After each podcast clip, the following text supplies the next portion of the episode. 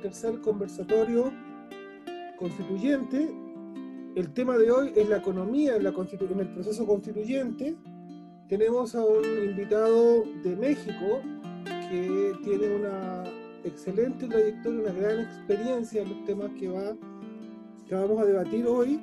Él es, es, el doctor Manuel Lecuanda, él es doctor en economía por el Instituto Autónomo, Instituto Tecnológico Autónomo de México, el ITAM, de vasta experiencia pedagógica. Él ha dado clases en distintas universidades en México, por lo menos no sé si en algún otro país de América Latina, pero conoce muy bien los temas que hoy día vamos a debatir porque fue parte del equipo económico del gobierno anterior, del, equipo económico a nivel federal. Entonces, para que nos demos cuenta más o menos del nivel de responsabilidad y de experiencia que tuvo el doctor Manuel de Cuanda, México es un país que hoy tiene más de 130 millones de habitantes, es un país federal, es decir, su gobierno está descentralizado en gran parte.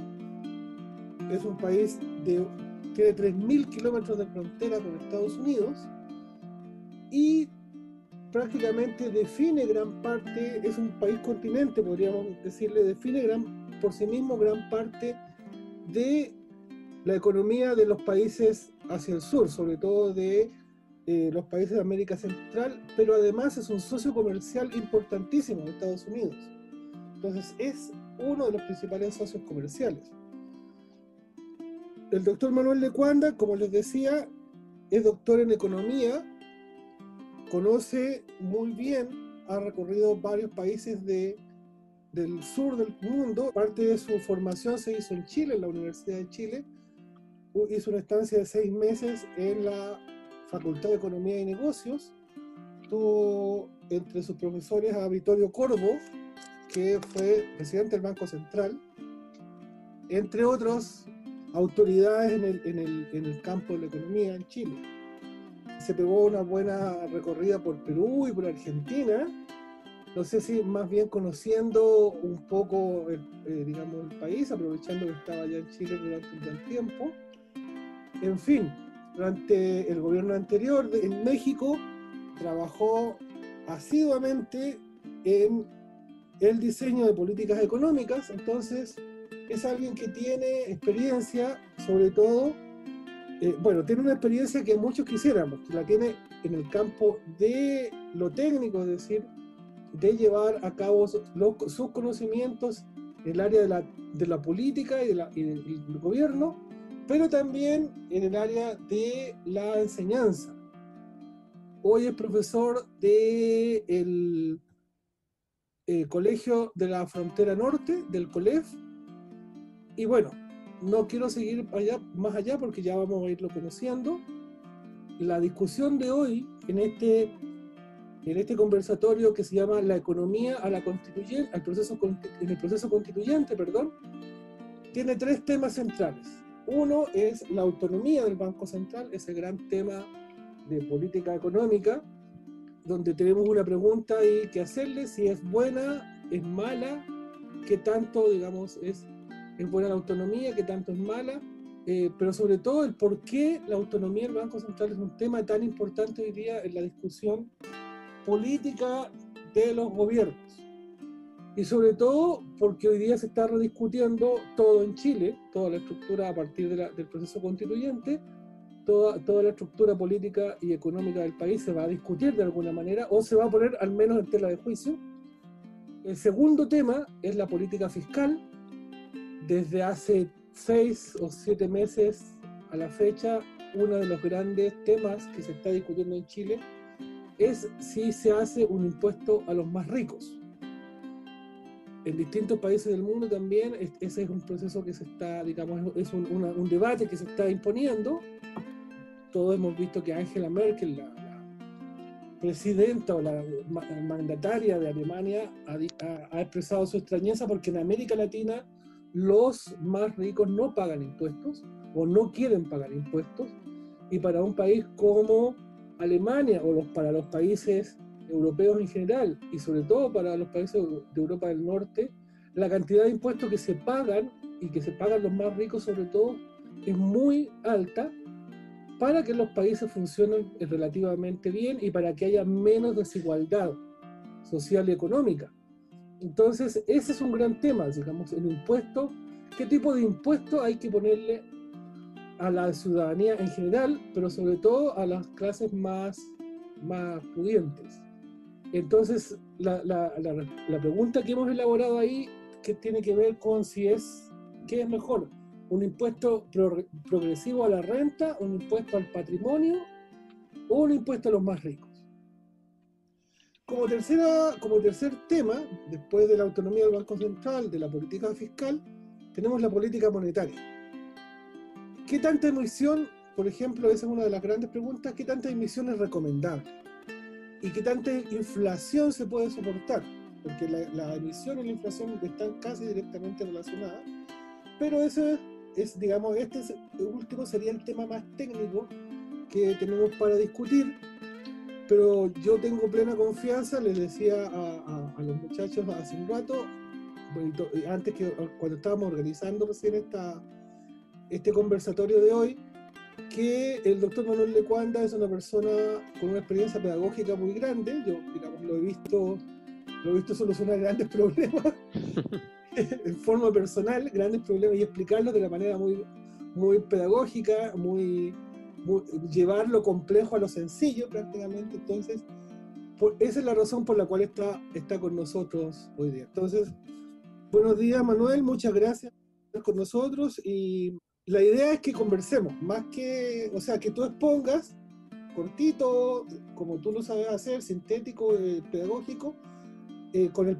le vamos dando con el primer tema y luego vamos conversando acá, debatiendo. Yo no soy tan entendido en temas técnicos de economía. Oscar Waldo es mucho más conocido, entonces él, él probablemente te haga preguntas más específicas. Además que ha estado ahí nervioso leyendo tus textos, los que podemos encontrar por ahí en la, en la red. Yo te voy a interrumpir con temas más políticos probablemente, entonces vamos a ir conversando de ahí. Pero tienes la palabra ahí por el tiempo que estimes conveniente para hablar de la autonomía del Banco Central. Perfecto. Bueno, pues muchas gracias, este, Fabio. Muchas gracias, Oscar Pablo.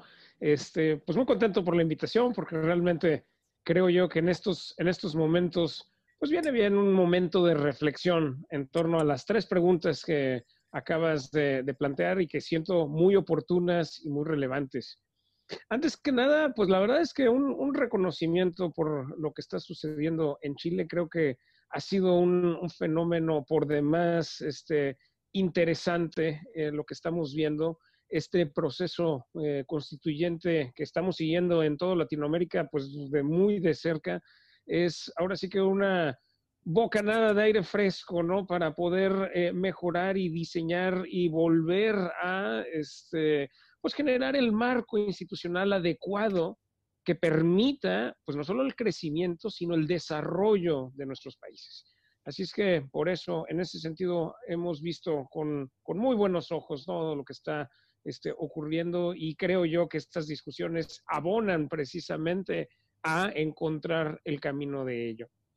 Em, en relación al primer tema, eh, y previo, digamos, al primer tema de la, autonomía del Banco Central, permítame comentar en relación a este, una pequeña debilidad que se le ha visto a estos temas en general que se ponen en la mesa.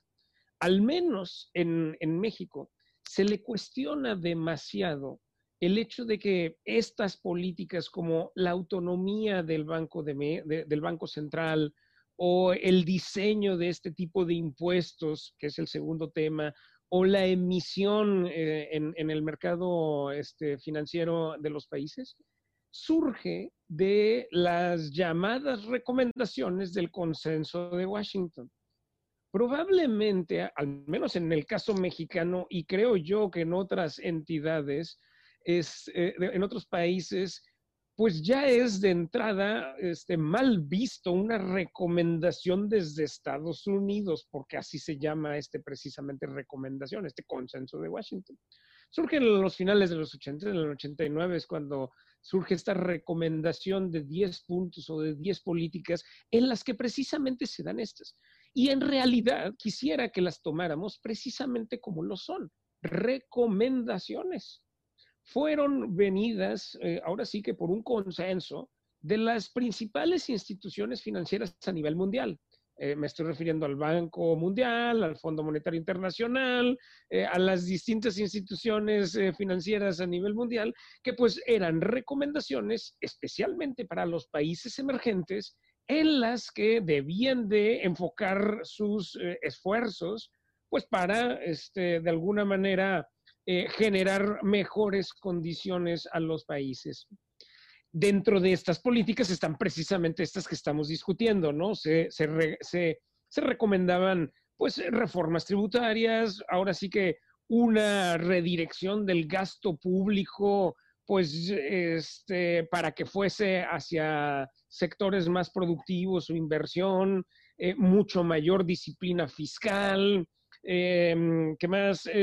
Pues la liberación del comercio, etcétera. Entonces, muchos de estos temas de los que se hablan y que se les tilda de políticas neoliberales, pues las podemos encontrar en este conjunto de recomendaciones del consenso de Washington. Al final de cuentas, México sí es uno de los países que adopta en su gran mayoría estas políticas, eh, no solo por la alta relación que tenía con Estados Unidos, sino porque venían bastante bien a poner orden en nuestra política económica. En los años 80, eh, México sufrió una crisis bastante fuerte, precisamente por un manejo de las políticas económicas muy desordenado. Cuando hablo de políticas económicas, deberíamos de identificar ahora sí que dos grandes tipos, que son los dos grandes brazos de la política, y son estos dos primeros temas que ustedes han identificado adecuadamente. El primero es el de la política monetaria en la política monetaria generalmente está encaminada a pues identificar o definir de qué manera el Estado eh, debe de intervenir en la cantidad del dinero circulante en una economía. Generalmente esta política ha recaído en los bancos centrales de los países. Su responsabilidad principal es esa, el de controlar mediante sus propias políticas y toma de decisiones cuánto dinero circulante debería de haber en la economía. La segunda política es la política fiscal, generalmente ejecutada por eh, pues los gobiernos centrales, ya sea el distinto nombre que, puedan tener en las, diferentes latitudes, pero realmente los gobiernos centrales es, es, quienes ejecutan y dentro de la política fiscal encontramos, pues ahora sí, dos elementos. La política de recaudación, los ingresos, y la política de gasto, hacia qué la vamos a destinar.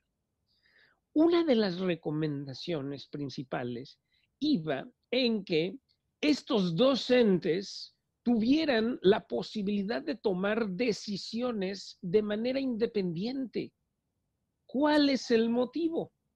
En caso de que hubiese un mismo organismo que tomara las decisiones de, esta, eh, de las dos políticas, podían generarse vicios innecesarios en el que puede ponerse en entrejuicio el valor de la moneda.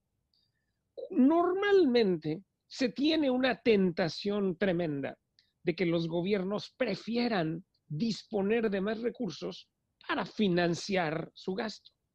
Y cuando ese financiamiento de gasto no puede realizarse por la vía de tus ingresos, pues la mejor manera es hacer mano, en este caso, de la política monetaria, es decir, oye, Banco Central, ¿por qué no dejamos que haya más dinero circulante en la propia economía?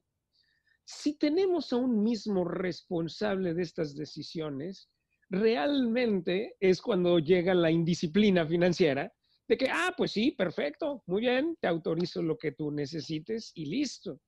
Esto puede ser un grave riesgo precisamente porque la política monetaria cumple algo que la política fiscal no puede hacer, que es precisamente el vigilar el valor de la moneda circulante. Así como cualquier bien, ustedes saben, en cualquier mercado de la economía, eh, eh, el valor monetario, el precio, el valor de, dicho bien, depende de la oferta y la demanda. De ahí que entonces, si de la noche a la mañana dejamos mayor circulante, esto va a, generar una pérdida de valor de la moneda. De ahí que entonces, pues las decisiones de política monetaria van encaminadas precisamente a velar por el control y el valor de la moneda no solamente para cuidar el valor de la misma respecto a otros países, sino también para poder determinar ahora sí este, el poder adquisitivo de los eh, participantes en una economía. Al final de cuentas, la moneda como este, instrumento circulante de cambio es la que nos permite a nosotros pues disponer de ciertos recursos para poder ejecutar nuestro gasto y al final de cuentas, si nuestra moneda pierde valor porque existió un dinero circulante de sobremanera, pues entonces estamos perdiendo poder adquisitivo. Las propias familias empiezan a perder adquisitivo. Ese es el fenómeno al que le llamamos el fenómeno de inflación, directamente, ¿no? Es por eso que la política monetaria va orientada mucho al control, al control de la inflación porque al final de cuentas, este, con sus respectivas eh, herramientas, los bancos centrales pueden intervenir en el mercado financiero y así, ahora sí, llevar a un equilibrio dicho mercado.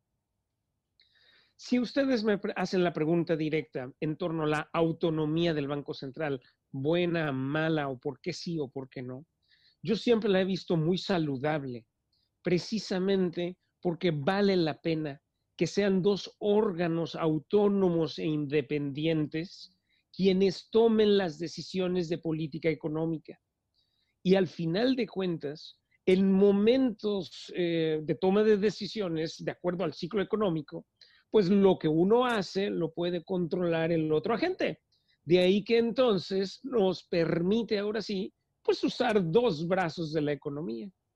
Eh, ahorita es donde hemos podido, en estos momentos de crisis mundial, hemos podido ver lo que ha estado ocurriendo en muchos países.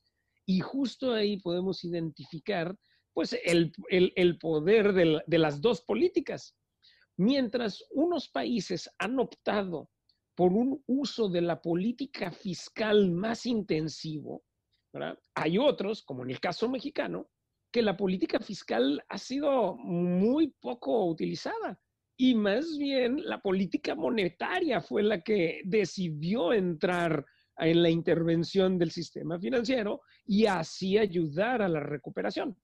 Eh, es claro que no tenemos todavía los niveles eh, previos a pandemia, sin embargo, si algo hemos avanzado ha sido gracias a la política fiscal implementada por el Banco Central acá en México. Al final de cuentas, insisto, los dos brazos nos permiten a nosotros aplicar ciertas políticas de manera propia o adecuada, dependiendo del momento en el ciclo económico donde nos encontramos. El término que en economía se, hemos acuñado para eh, decidir qué tipo de políticas implementar son estas famosas políticas contracíclicas o anticíclicas este concepto viene en relación a que pues vamos a aplicar políticas en contra del momento del ciclo en el que nos encontramos. Si estamos en un momento en el que la caída de la economía en el ciclo está cayendo, pues debo de aplicar alguna política que haga que crezca, ¿no? Entonces, por eso es contracíclico. De ahí que entonces, si la política fiscal, por algún motivo, el gobierno central decide no implementarla, el Banco Central, mediante la política monetaria, puede pues este, abonar precisamente a aplicar de alguna manera una política este, mm, eh, eh, eh, monetaria propia para el momento del ciclo económico en el que nos encontramos. Finalmente, y ya para abrir la discusión con algunas preguntas o comentarios de su parte, otra ventaja que yo identifico de la autonomía del Banco Central son los momentos en la toma de decisiones. La autonomía del Banco Central define, de los bancos centrales define en muchos casos. Em, ahora sí que ciertos tiempos para la toma de decisiones de manera periódica e inclusive criterios propios, de tal forma que cuando cierto indicador eh, toma cierto valor, ya tiene el Banco Central la autorización o, digamos, el mandato de intervenir en la economía. Me pongo, pongo un ejemplo, en el caso mexicano, eh, en los reglamentos del funcionamiento del Banco Central existe el hecho de que si la inflación eh, sobrepasa la meta este, definida al principio del año, el Banco Central no debe de esperarse a la próxima reunión programada previamente para una toma de decisión monetaria. No es así. En este caso, sabiendo que se, se, ha sobrepasado la banda que ellos han determinado como meta del Banco Central, entonces hay lineamientos que definen la intervención propia del Banco Central. Esto se puede hacer en aras de su propia autonomía. Esto se puede llevar a cabo precisamente pues para responder a los momentos de manera adecuada, sin necesidad de estar esperando a pues las decisiones, inclusive políticas, que pueda estar tomando el gobierno central. Por eso, otra vez, eh, otra ganancia que se tiene con, con esta autonomía de, las, de los bancos centrales es la posibilidad de intervenir en, la economía cuando ésta lo necesita. Se puede definir criterios, como muchos bancos lo hacen, para poder este, orientar, orientar estas tomas de decisiones. Entonces, eh, esos, digamos, serían los principales puntos que yo puedo resaltar por el por qué considero que sí es muy benéfica mantener la autonomía de, la, eh, de, las autoridades monetarias o de los bancos centrales en la propia economía.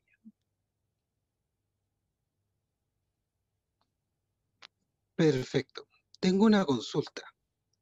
Cuando hablamos de autonomía, generalmente se entiende esa autonomía únicamente como una autonomía del, del poder del Estado, ¿cierto? ¿Qué pasa en un país donde e, aquella línea no está muy definida? Es decir, que los que tienen el poder económico concentrado son también los que tienen el poder político. ¿En qué modo afecta eso a las, al tipo de decisión que pueda tomar el Banco Central? Y respecto a lo mismo, esto va orientado a, lo que vivimos más o menos en Chile, cómo también eh, se puede ver afectado el valor del dinero siendo eh, en economías que la concentración es muy grande y los mercados, como pasa en el, en el, en el de Chile, es muy pequeño. Entonces estamos con, con una eh, con un problema de la propia economía, un problema eh, inherente a, nuestras incluso eh, variables demográficas, de poder determinar mejor, que, el mercado determine mejor ese valor. Y respecto también a los 10 puntos que son de las recomendaciones de consenso de Washington, Em, el tema de la desregulación. ¿De qué manera se puede también orientar aquella desregulación o regulación a una economía con las características que, tiene Chile y con esa configuración de que está muy en, consenso y en muchos cárteles y muchos muchos nombres se repiten incluso entre, entre el Banco Central y entre los ministros de gobierno de cualquier gobierno que sea. O sea, acá en Chile es muy marcado eso. Esas serían mis consultas. No, pues muy bien, muy bien, Oscar, muy, muy interesantes. En relación... perdón, un segundito antes de, digamos que eh, ¿podrías partir un poco explicando un poquito más lo del consenso de Washington, que es algo que siempre aparece, pero nunca se eh, llega a entender eh, de manera cabal. Entonces, si pudieras explicar eso un poquito antes, porque nos permitiría eh, entender más, mejor tu explicación. Y luego Ah. yo preguntaría un par de cosas. Ah, seguro, seguro que sí. Eh, Sí, mira, en relación al consenso de Washington, lo que es que justo este, este nombre surge precisamente por, ahora sí que recomendaciones que eh, Fondo Monetario Internacional, Banco Mundial, el, ahora sí que el Departamento de Tesoro de Estados Unidos, este, sugirieron sobre todo para, o recomendaciones para todos los países del mundo. Y de qué manera estas políticas podían ser implementadas de manera consensada para que este, pudieran, eh, pues eh, ahora sí que fomentar eh, su crecimiento y su manejo de, de políticas más adecuado en relación a los intereses de aquel entonces, ¿no? Entonces, justo en particular, por eso se dieron 10 recomendaciones, ¿eh? que, bueno, digo, no me las sé en el orden y todo, pero sí van en función de estos temas, ¿no?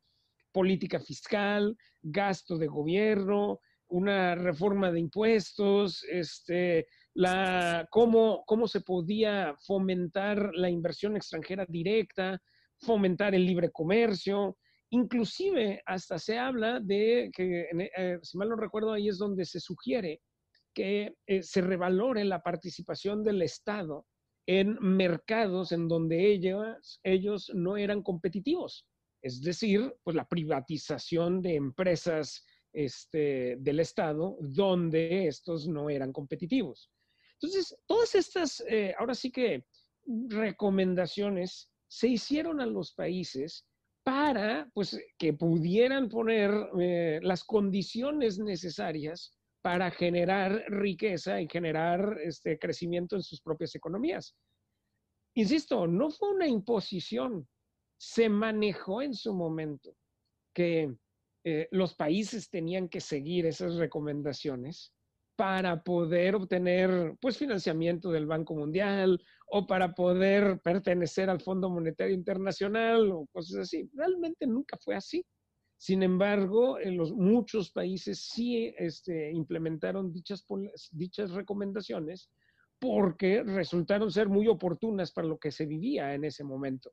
Eh, en particular, ahora sí que toda la ola que venía, por ejemplo, ve, acuérdate, esto fue en el 89, entonces era justo donde estaban haciendo este concepto de la globalización. Todos los países tendían ahorita precisamente a relacionarse entre ellos y entonces lo que se buscaba es que pues las economías estuvieran siguiendo precisamente estos lineamientos como mínimo para poder, ahora sí que podernos relacionar mejor. Dentro de esto había, por ejemplo, este, este, esta recomendación o los lineamientos que se daban en el Consenso de Washington para eh, los flujos de inversión, pues facilitaba mucho más la inversión extranjera. Entonces decías, oye, pues si estás cumpliendo esto, perfecto, yo tengo confianza en tu país, ¿no? Y entonces por eso se buscó que los países los cumplieran, ¿no? Eso es más o menos a grandes rasgos este consenso de Washington, ¿no?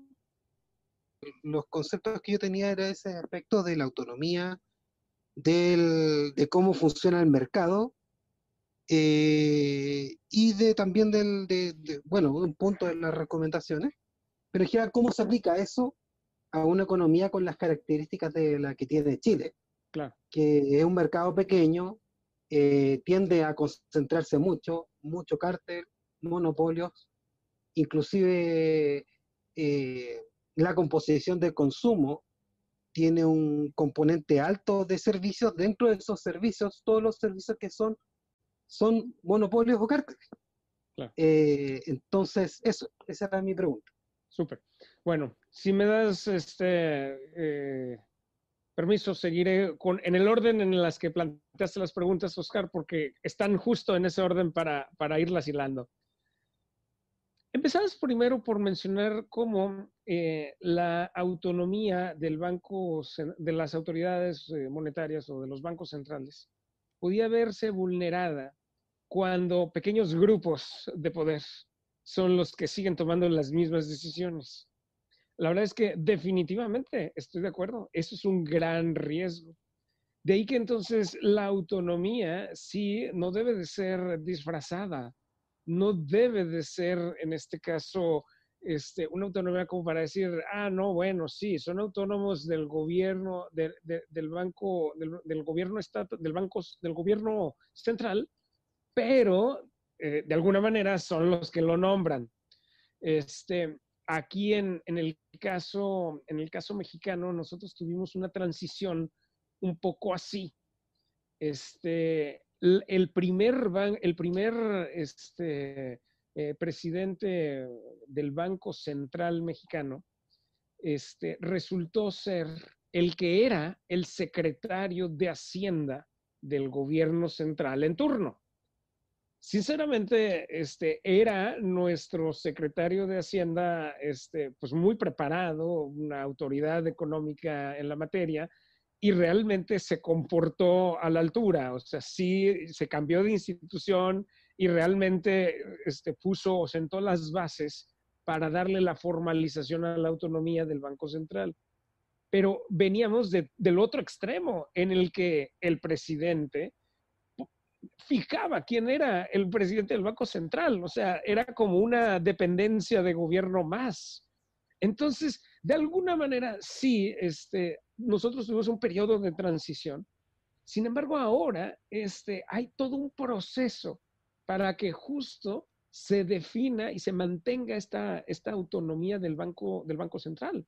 ¿Por qué motivo? Porque los miembros de la Junta de Gobierno deben de cumplir con ciertos requisitos, ciertos lineamientos, que eh, no solamente en formación técnica, sino también en este, experiencia en el quehacer este, del, del Banco Central, eh, también deben de mantener este, pues, independencia de, haber trabajado en el gobierno antes, etcétera, ¿no? Entonces, en particular, se definieron lineamientos que estuvieran eh, asegurando un poco esta, esta parte. Ahora, los nuevos, los nuevos consejeros, los nuevos miembros de la Junta del Gobierno del Banco Central, son elegidos inclusive ya este, por eh, eh, la Cámara de Diputados y Senadores, el, legislativo es quienes los autoriza. Entonces, en realidad, pues sí hay una, un proceso bien definido para mantener que, eh, justo eh, no se caiga en este riesgo que, ahorita mencionas, que efectivamente, pues entonces eso sería una autonomía disfrazada, ¿no? Como tal, y que realmente seguirá siendo el mismo grupo en el poder quien mantenga la toma de decisiones monetarias. Bueno, eso en relación a esa, a primera parte. Sin embargo, noten, eh, eh, ahora, Oscar, en, relación a tu segunda, eh, en tu segunda pregunta, em, la concentración del ingreso este, no es un problema que debería de atenderse por la vía de la política monetaria. De hecho, es más bien la ventaja que tiene la política fiscal sobre la monetaria. Así como ahorita te hablaba de que la política monetaria tiene sus ventajas para controlar la inflación, en realidad la que puede más bien dirigir sus esfuerzos para mejorar la concentración del ingreso es la política fiscal. Entonces, digamos que son dos responsabilidades pues totalmente independientes. Y es por eso que en ese sentido el manejo de la política monetaria no debería de verse influenciado por pues alta concentración de ingreso en los países, porque no es su función esa. En realidad su función es el valor de la propia moneda. Mientras mantengas el valor de la propia moneda, puedes beneficiar a todo, a toda la economía y a todo el país. Y usarás a la política fiscal para corregir este problema. Perdón que salga con ejemplos mexicanos, pero son los que ahorita se me vienen muy a, la mente. Pero te voy a contar una, anécdota. Yo, quiero decir que es anécdota, pero así fue aquí en México. Este, y fue hace, hace menos de dos años. ¿eh? Hubo un diputado que propuso así una legislación, una iniciativa de ley para que el Banco Central usara sus reservas internacionales para financiar el programa de alivio a la pobreza en México. ¿Por qué motivo? Porque hay una alta pobreza en el país que atender. bueno, fue una iniciativa que los mismos miembros de la bancada del diputado hasta la frenaron. Oye, no, no, no, aguanta, aguanta, espera, espera. Es que esto no va por ahí, ¿no? O sea, las reservas internacionales son las que le permiten al Banco Central operar en el mercado financiero. Es para el control del valor de la moneda. No, no la puedes usar para, en este caso, financiar un programa de alivio a la pobreza. Entiendo que en muchos casos está una gran tentación de decir, oye, ahí están recursos ociosos. La gente se imagina que las reservas internacionales es como un dinero ahí en la cuenta y que nadie lo está usando. Realmente no es así, es un dinero en la cuenta, pero que se usa precisamente para las transacciones internacionales en el mercado financiero.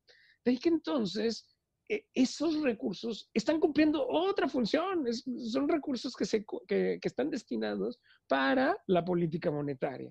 Entonces, por eso definitivamente revolver los objetivos, el que la política monetaria se use para alivio de pobreza es, eh, eh, es igual de malo que la política fiscal quiera inmiscuir en la política monetaria, ¿no? Entonces, por eso esa no, no sería nada, nada recomendable.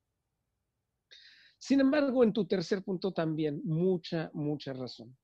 las recomendaciones que se hicieron del consenso de Washington fueron para países emergentes y la responsabilidad de los países era ver o atender de qué manera éstas debían de ser atendidas.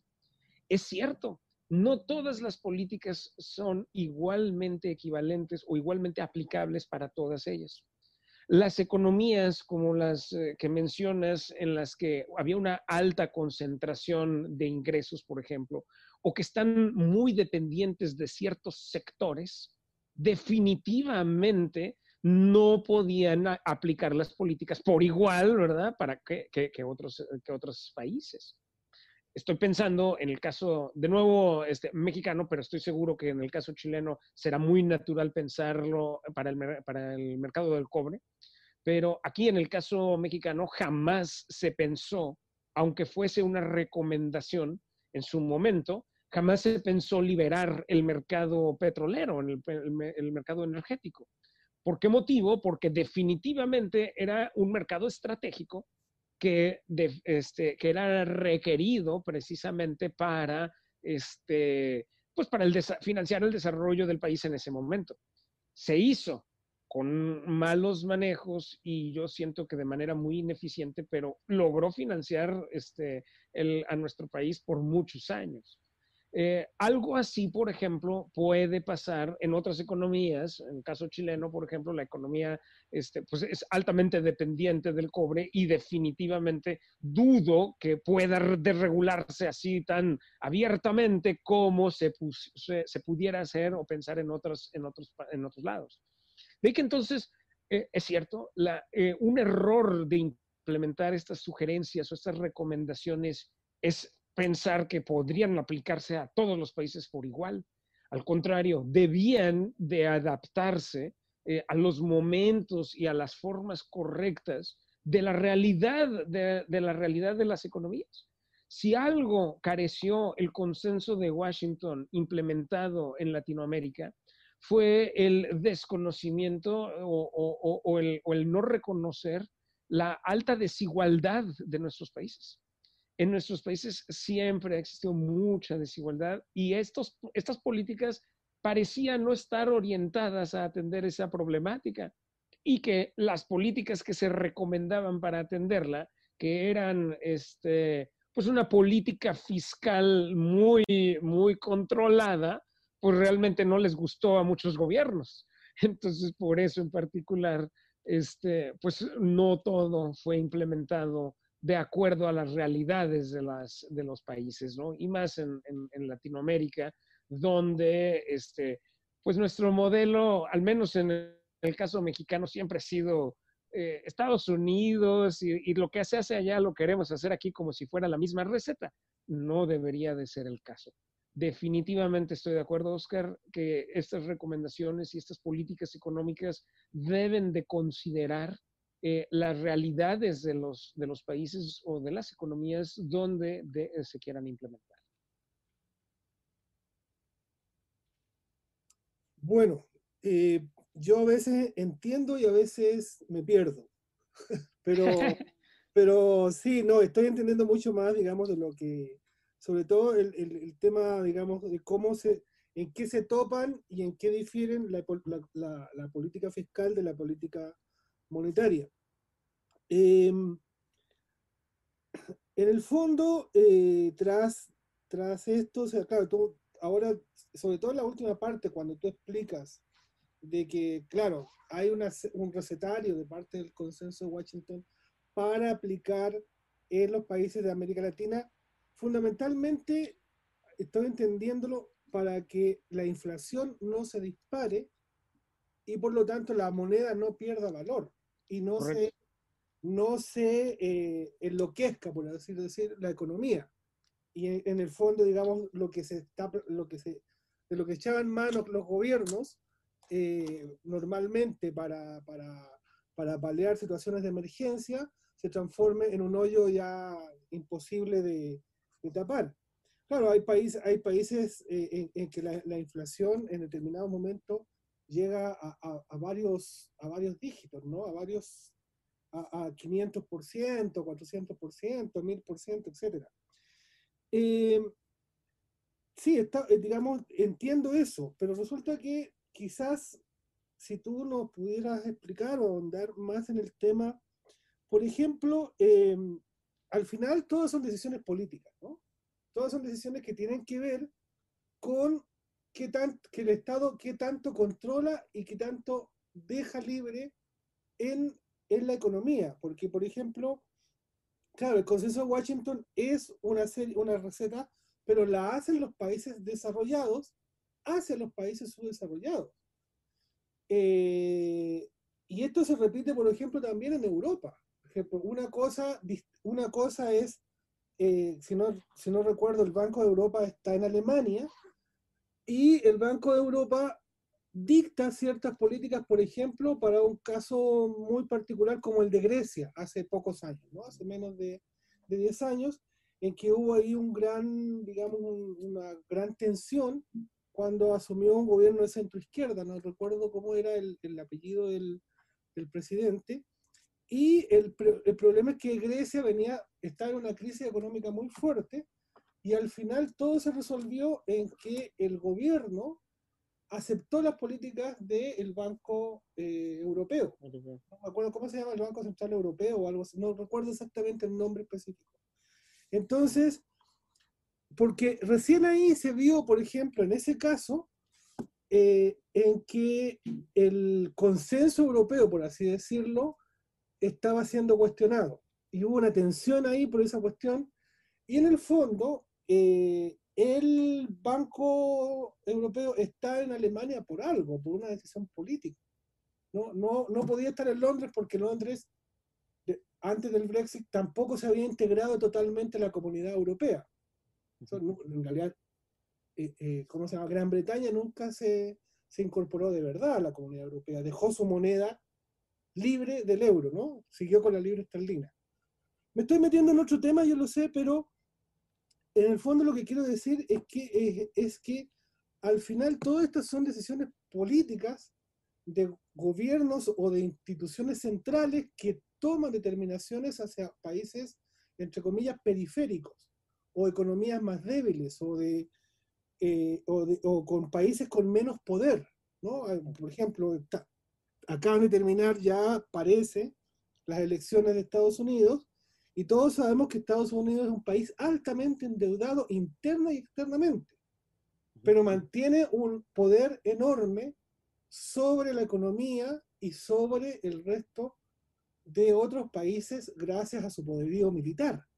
Entonces, a lo que voy yo en el fondo es, sí, hay, digamos, el, el tema de la autonomía del Banco Central, y del control de las políticas fiscales y las políticas monetarias por, digamos, por organismos o, por, políticas relativamente autónomas, beneficia eso. Pero como todo consenso, los consensos son acuerdos, ¿no? Son, son acuerdos que eh, dependen de voluntades políticas que están en otros lugares, ¿no? están centralizadas en otras partes.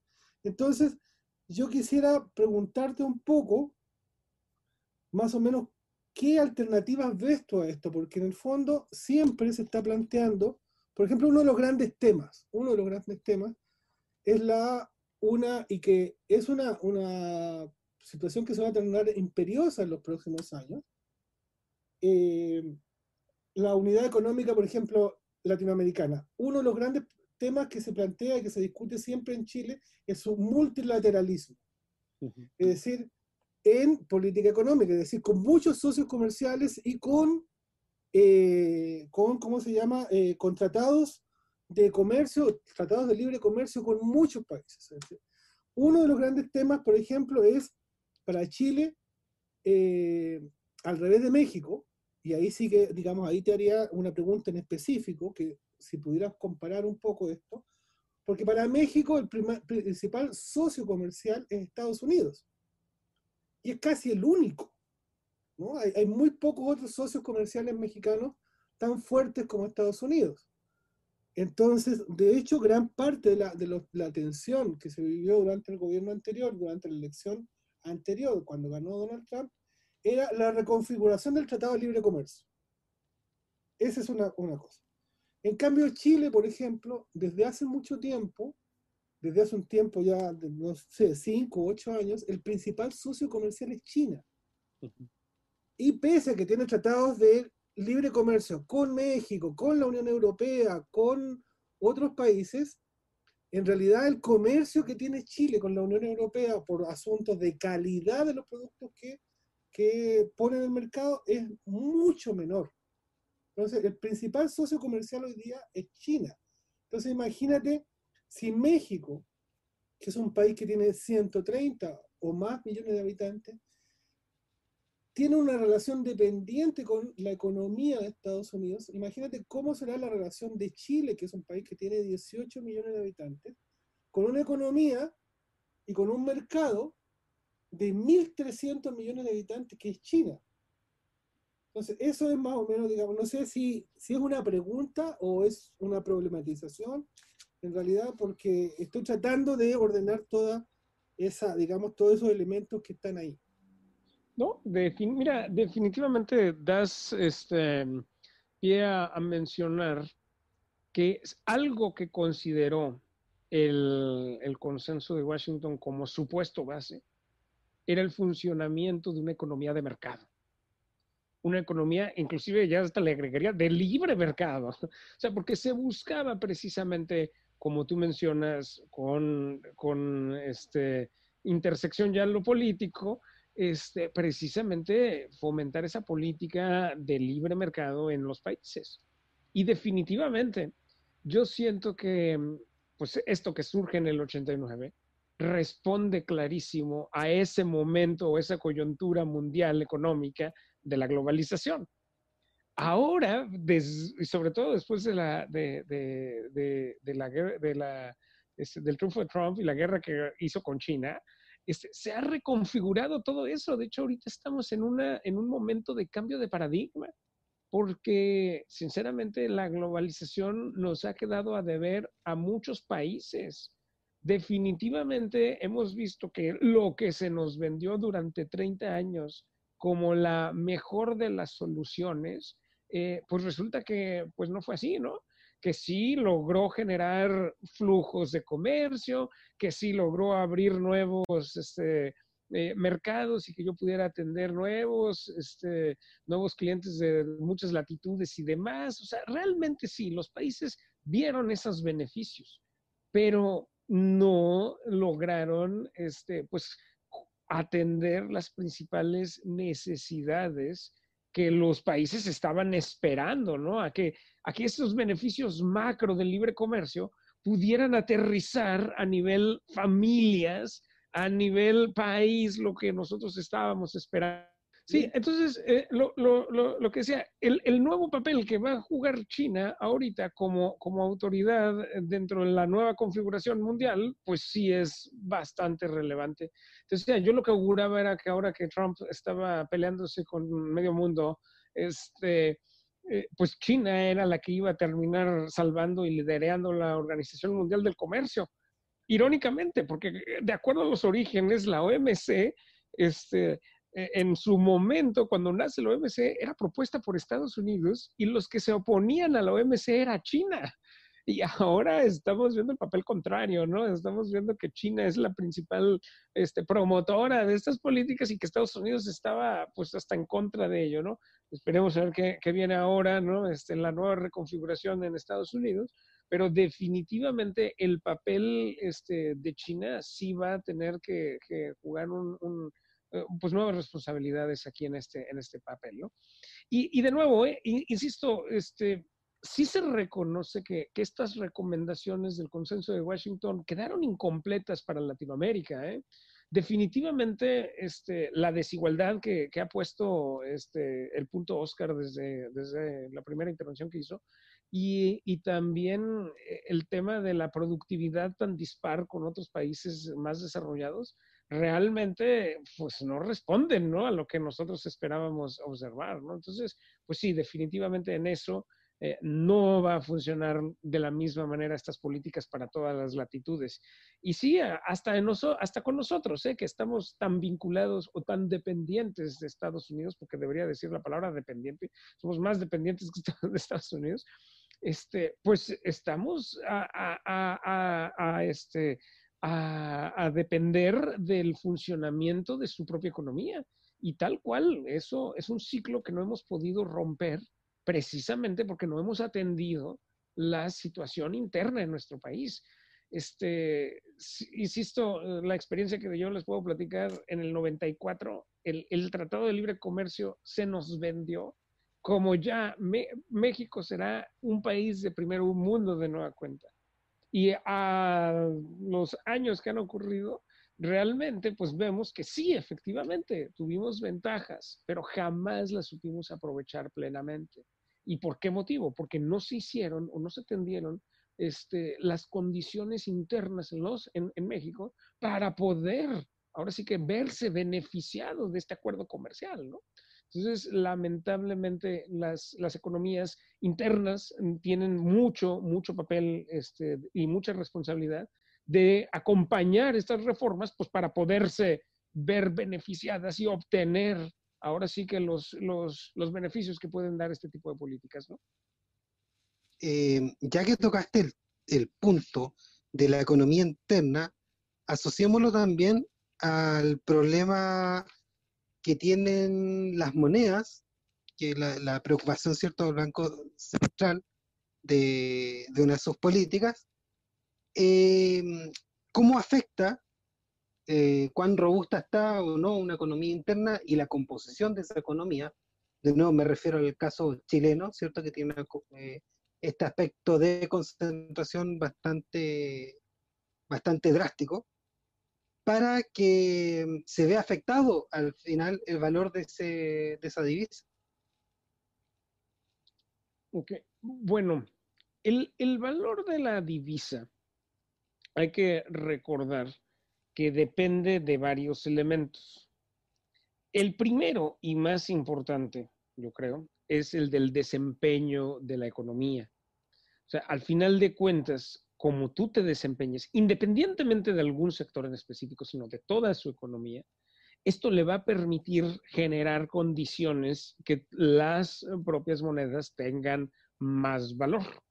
Ese es justo uno de los postulados de la, de la teoría monetaria, en torno a que la moneda tomará valor en función de que pues tu moneda sea usada para transacciones.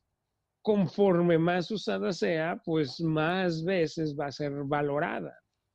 Algo que le da valor, por ejemplo, en las monedas de este, ahora sí que internacionales, que podría decir que son, este, pues al menos tres deberían de ser, el dólar, el euro y, el, yuan, ¿no? En realidad es eso, el que la gente las usa. Realmente las transacciones están ocurriendo en esa, en esa, en esta moneda. De que entonces el desempeño económico sería uno de los primeros elementos clave para asegurar que efectivamente tu moneda siga teniendo valor. Es decir, pues haya transacciones, haya demanda de la misma, haya este, que, se desee esa moneda precisamente para poderla utilizar. Por eso, a mayor actividad económica, pues mayor condición para que tu moneda pues, siga conservando su valor. Un segundo elemento, pues tiene que ver con este, las eh, reservas internacionales. Las reservas internacionales de los países son ahora sí que los fondos que van a permitir directamente, pues asegurar que dicha moneda en el mercado interno pueda defenderse ante los movimientos de su, ante los movimientos de oferta y de demanda. De que entonces, por eso, pues también la economía debería de tener pues un, monto pues, relativamente suficiente de reservas para que el, propio, el propio país invierta, en, eh, invierta en activos internacionales y pueda generar más ganancias con esos recursos, pero también para que tenga recursos usados precisamente al valor de su propia moneda. Y un tercer elemento es el elemento externo, es decir, las transacciones con otros países, es decir, poder fijar yo eh, cuál es mi política cambiaria, ¿no? Es decir, cómo yo voy a poder determinar el valor de mi moneda en función de las otras monedas.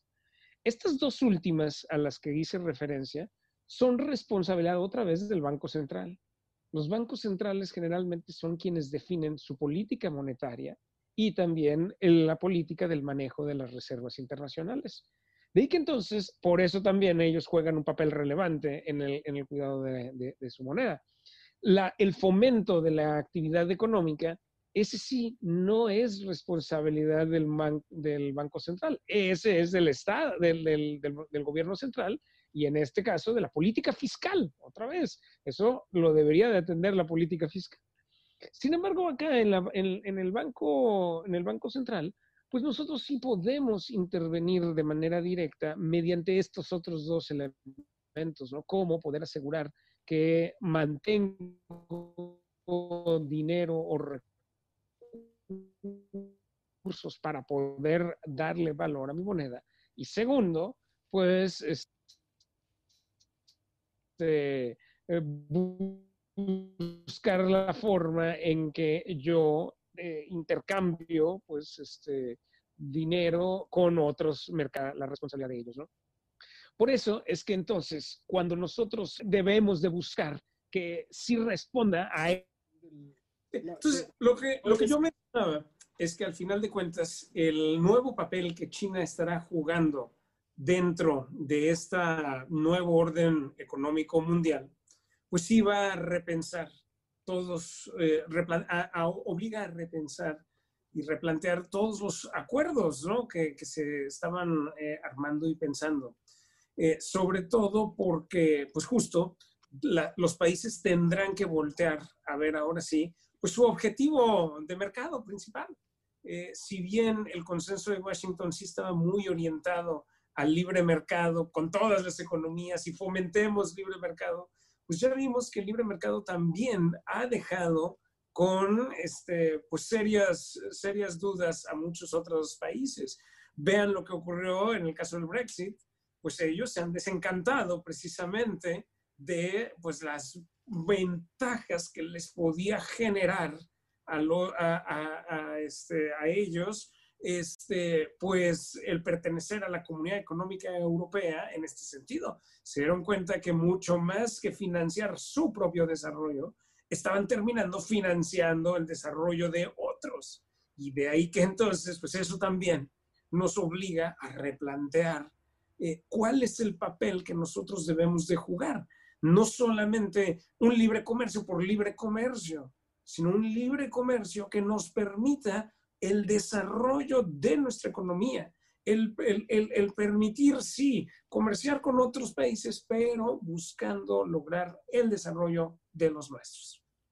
Waldo, quería, quería hacerte una pregunta que especificara o profundizaras más algunos aspectos.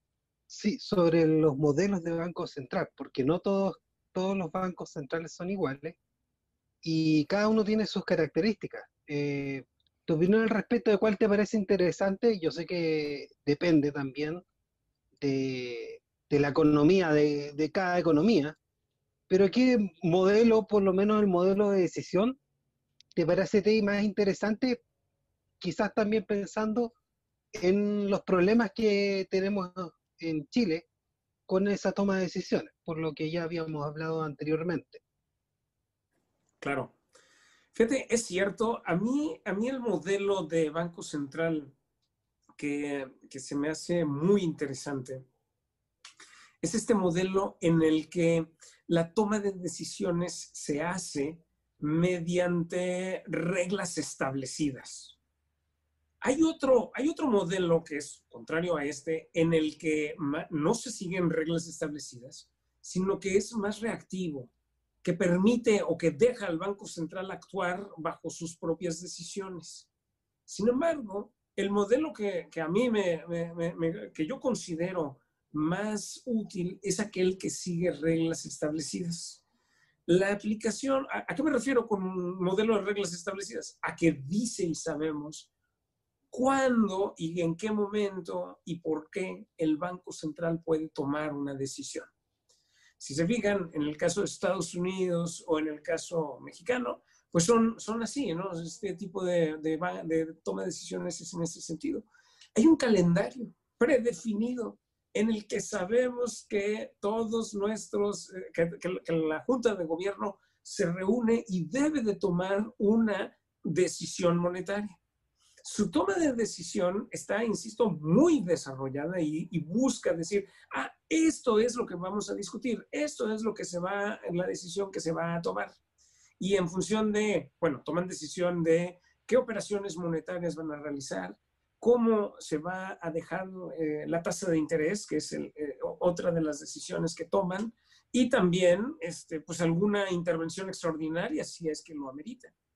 Al final de cuentas, hay también al interior de cada junta de gobierno una este, pues, toma de decisiones por mayoría, es decir, hay votaciones.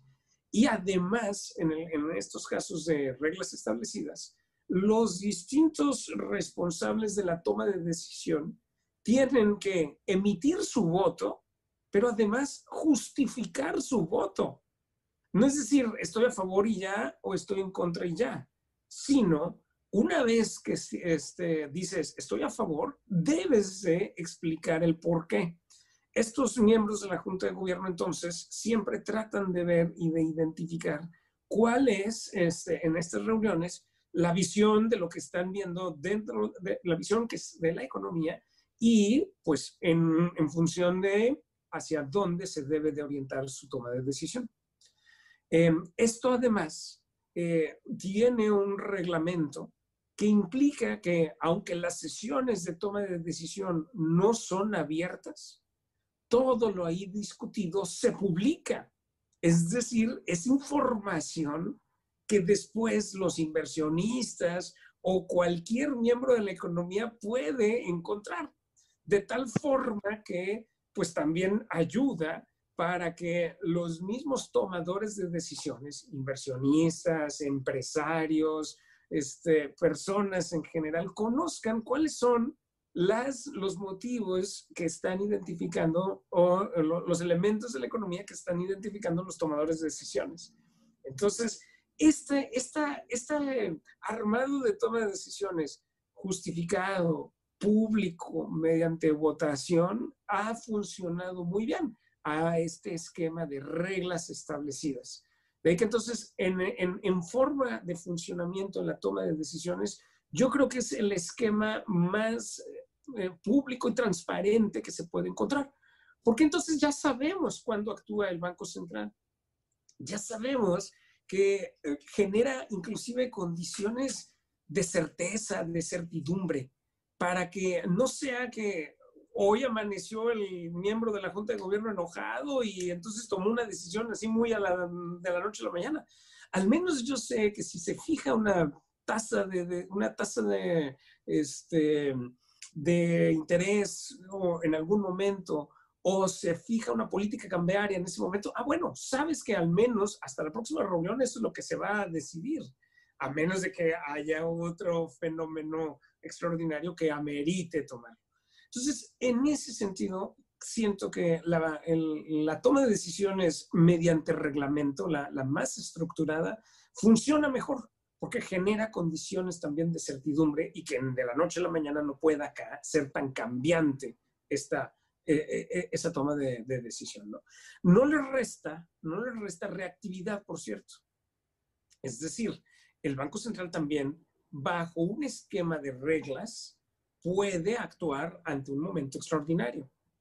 Como les decía el ejemplo eh, en otra de mis intervenciones, el hecho de que si el Banco Central ve que la inflación ha subido de la banda controlada, ah, bueno, entonces sabemos que el Banco Central va a actuar en ese momento, porque el reglamento así lo dice. Entonces, en ese sentido, también hay posibilidad de que la, política monetaria reaccione a ciertos desequilibrios que se vean en la economía. En ese escenario que tú describes también, eh, sería sumamente excepcional eh, que se saliera del libreto ese Banco Central sobre todo que los modelos que, que y, es un tema en que tú sabes bastante, de los modelos predictivos se van cada vez afinando más, entonces no, no sería muy frecuente que se encontraran en esa situación, y si se encontraran en esa situación es porque efectivamente detrás de eso no hubo un trabajo eh, correcto para poder evaluar bien el, el, la, la situación de ese momento. Entonces no debería, no debiera generarse esa situación. y otra pregunta respecto a la elección de los consejeros del Banco Central, los directores. Em, ¿Cuál es tu opinión de respecto a cómo se podría generar eso? Eh, también hay ejemplos en todo el mundo, ¿cierto? desde el periodo hasta la forma en que se elige. ¿Cuál crees que tú es lo que genera más independencia del, del Estado, pero también de los poderes económicos.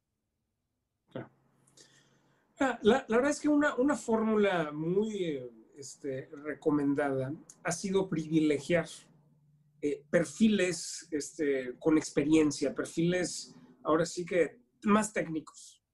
Al final de cuentas, recordemos que la toma de decisiones monetarias sí responde mucho a estos elementos técnicos, al conocimiento de leer los indicadores del mercado, a entender la situación de la que se está viviendo en ese momento.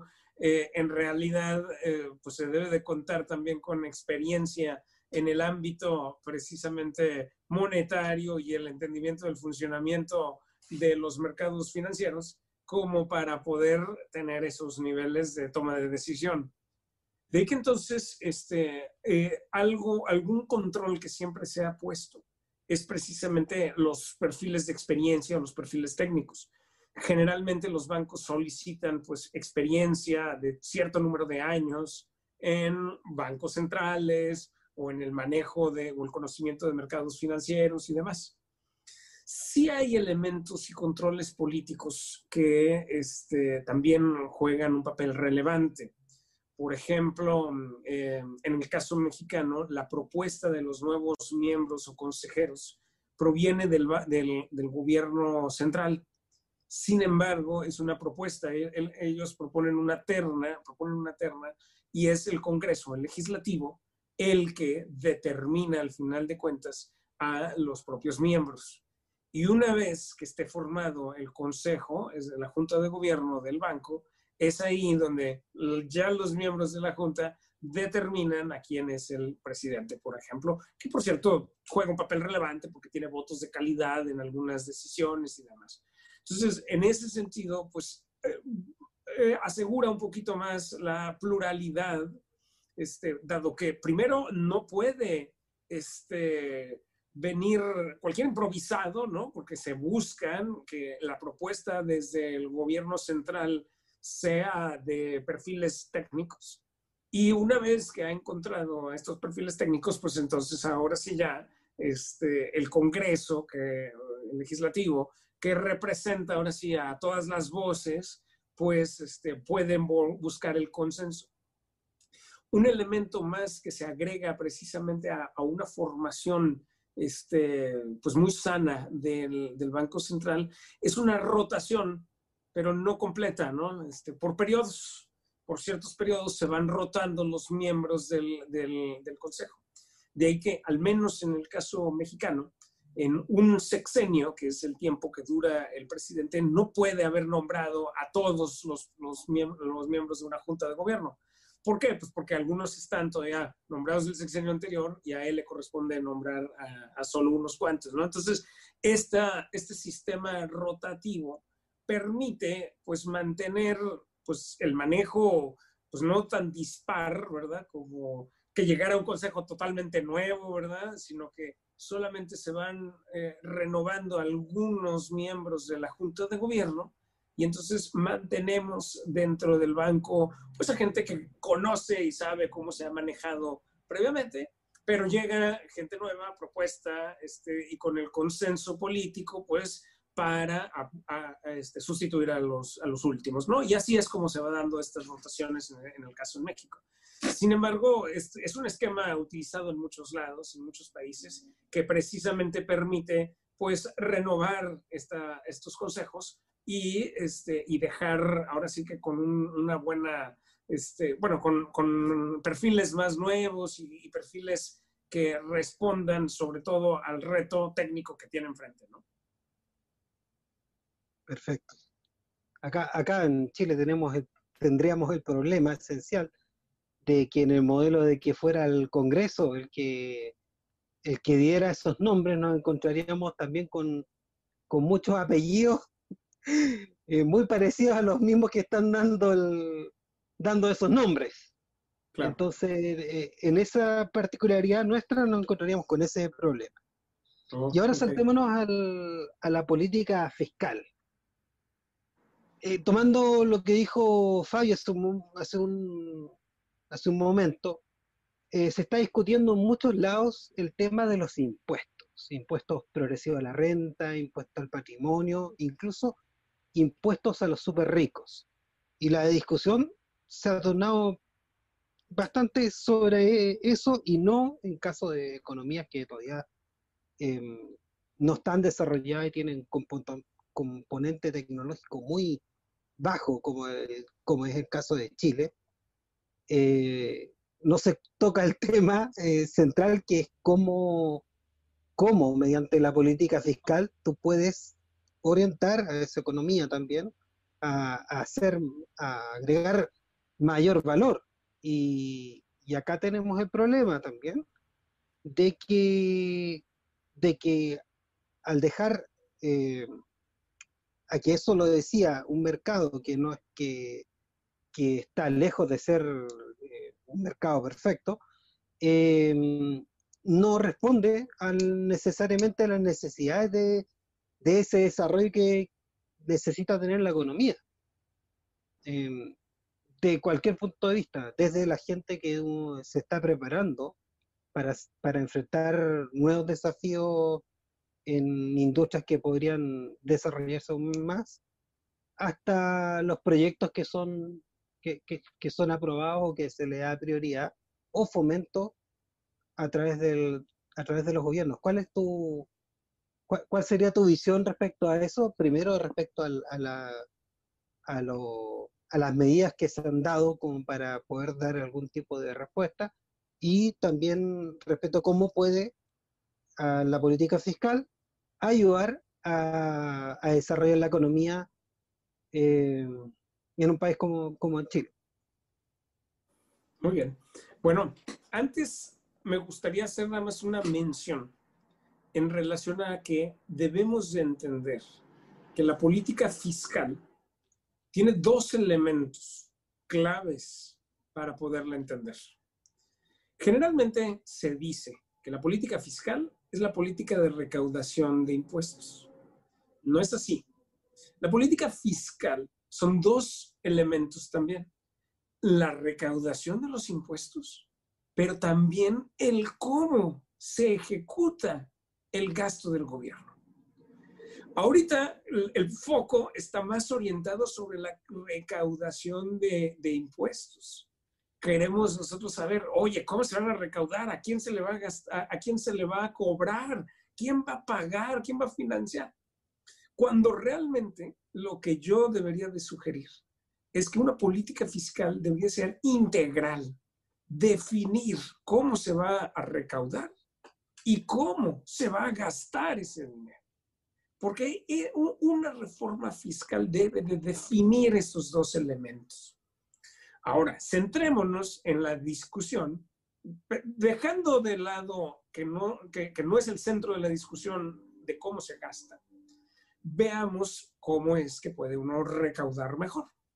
Definitivamente, los gobiernos, ante la falta de liquidez a la que se están enfrentando, no solamente en este momento, sino ya de años atrás, van a preferir encontrar los mecanismos más adecuados para recaudar más fácil. O sea, es decir, ellos van a preferir impulsar reformas fiscales que sean fáciles, de, con impuestos fáciles de recaudar.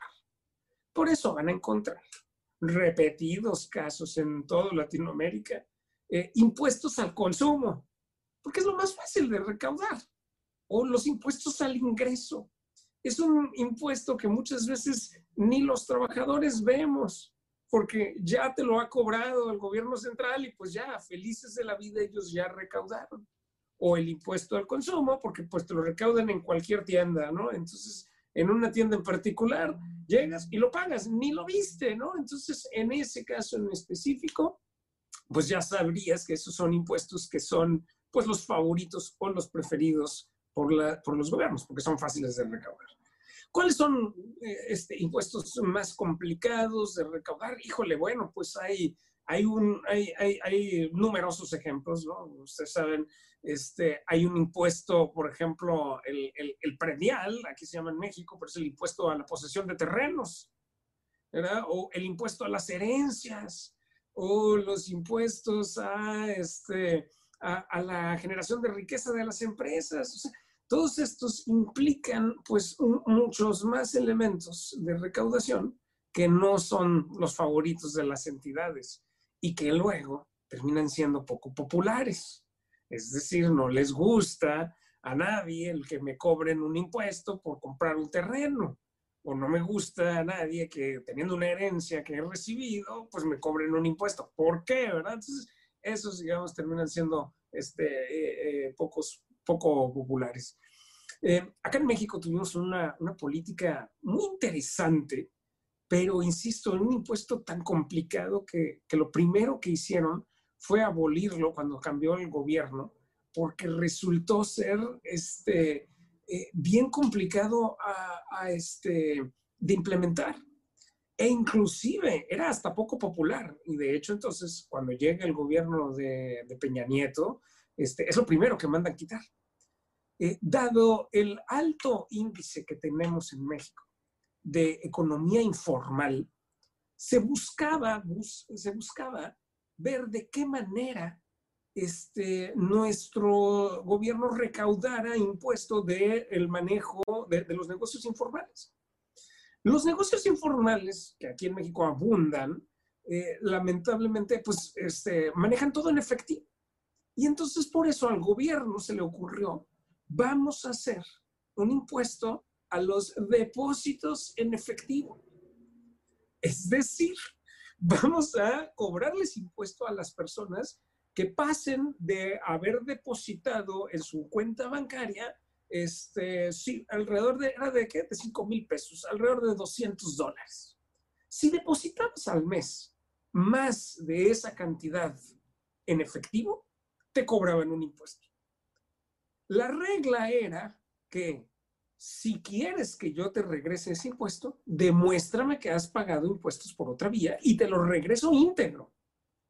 Pero si no me has demostrado que pagaste impuestos, entonces lo siento, quiere decir que no has pagado impuestos por otro lado y por lo tanto este, debería de cobrarte impuestos. Bueno, fue un caos implementar un impuesto así. Ahí está un ejemplo de un impuesto pues interesante, muy técnico, elaborado y respondiendo a una necesidad de nuestra economía, pero imposible de implementar. Imagínate la cantidad de problemas que generó esto. Y la gente se quejaba, y es que ¿por qué me cobraste? Es que yo no soy informal, es que yo ya pagué. Bueno, si ya pagaste, demuestra. No, pues es que no tengo cómo mostrarte. Ah, pues entonces no has pagado. No, no, un lío.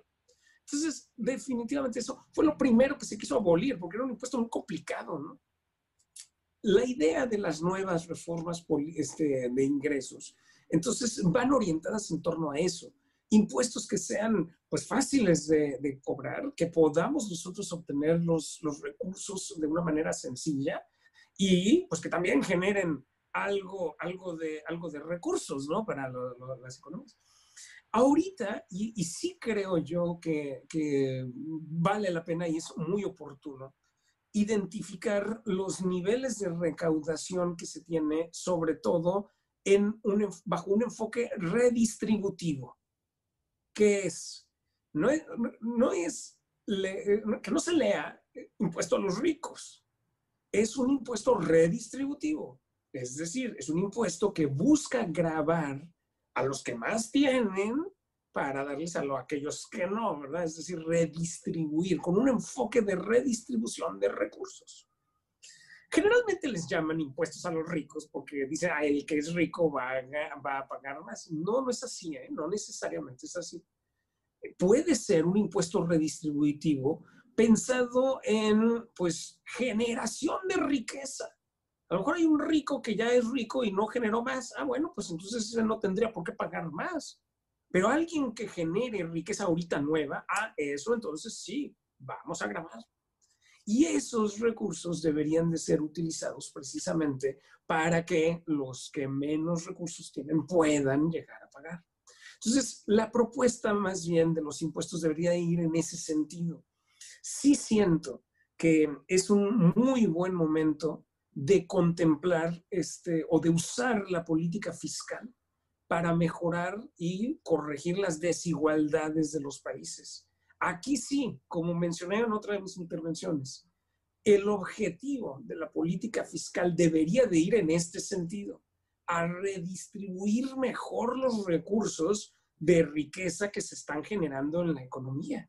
Y es entonces donde sí efectivamente se ve pues de manera muy oportuna eh, eh, pues el diseño de un impuesto que busque esto, redistribuir. Eso es lo importante aquí, ¿no? Un, y un impuesto redistributivo eh, contempla, pues ahora sí, grabar donde se esté generando la riqueza para financiar un programa de gasto que vaya precisamente a atender estas necesidades, que vaya ahora sí enfocada a este, pues mejorar eh, apoyo a aquellos grupos vulnerables o, a la gente que más lo necesita. En ese sentido, yo sé que es un impuesto que sí va a ayudar a redistribuir.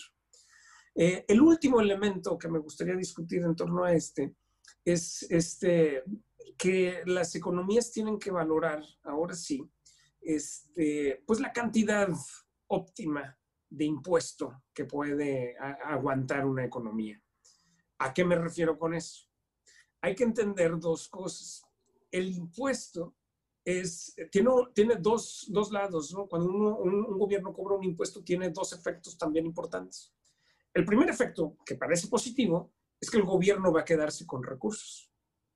El segundo efecto, que puede llegar a ser negativo, es que le estás restando capacidad de compra a las familias.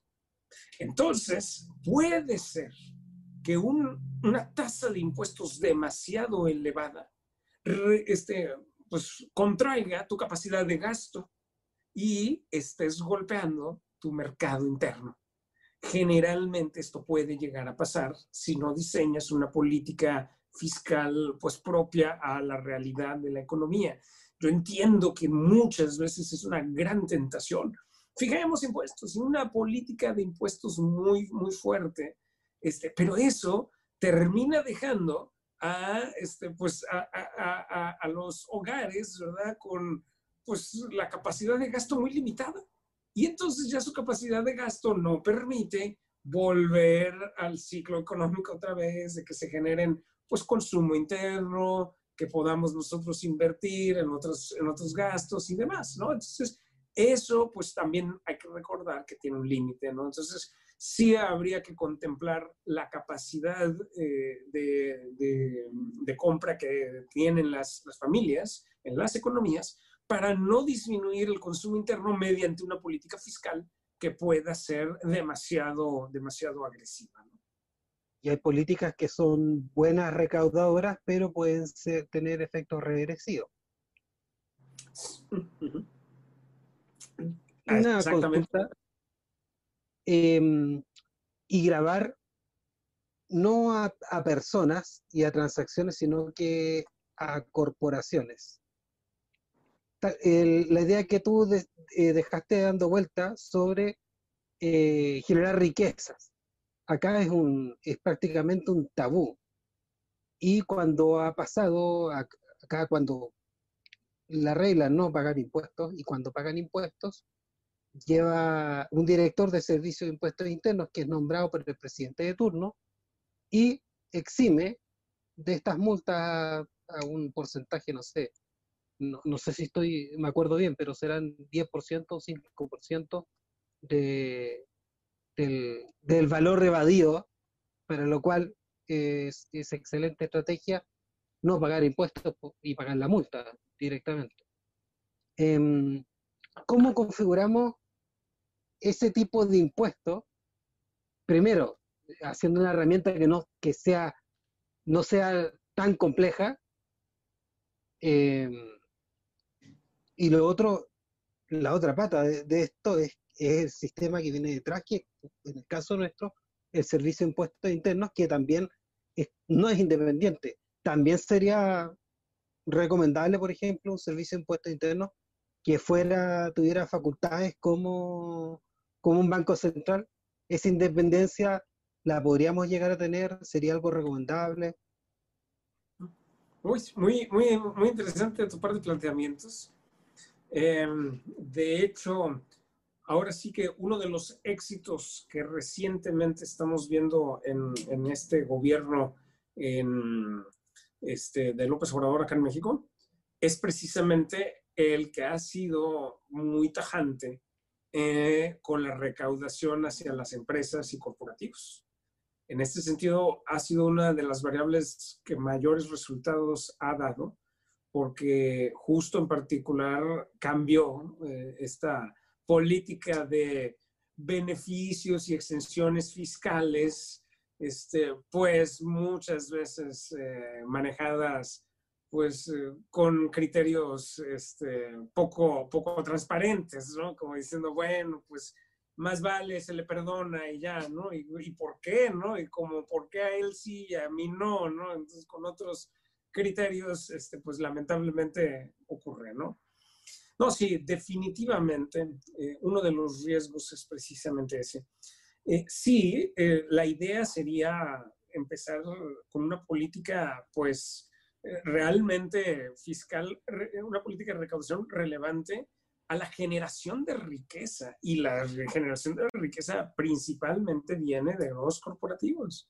De que entonces sí se necesitaría otra vez reglas muy claras y aplicadas para todos, precisamente porque, pues de lo contrario, pues se, caen en estos vicios de, este, pues beneficios para mis conocidos y, este, y, no para los demás, ¿no? Entonces, aquí esto, pues sí, es un, un gran problema en donde, pues sí, la idea sería definir criterios muy fuertes y criterios este, aplicables para todos, de manera transparente.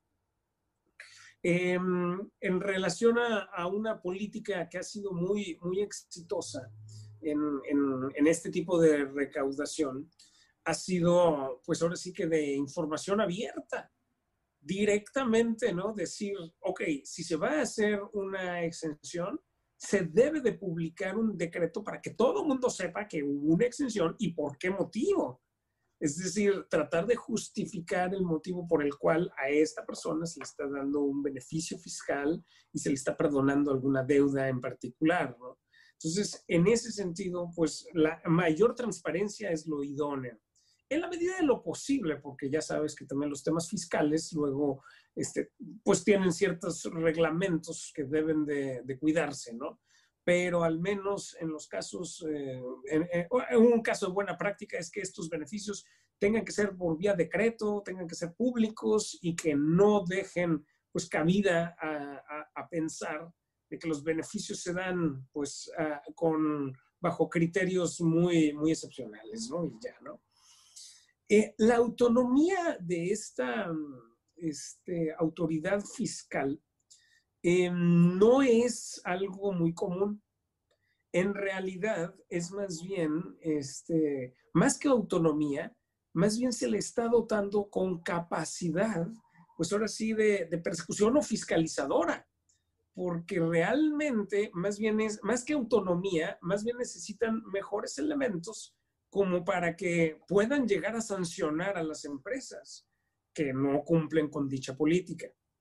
¿A qué me refiero? No sé, un, un, un sistema fiscal que lo único que hace es mandar recomendaciones de que paga tus impuestos o este, eh, eh, oye, eh, aquí está esta multa y no tiene una capacidad de poder ejecutar alguna sanción o castigo, pues realmente es muy, muy inútil.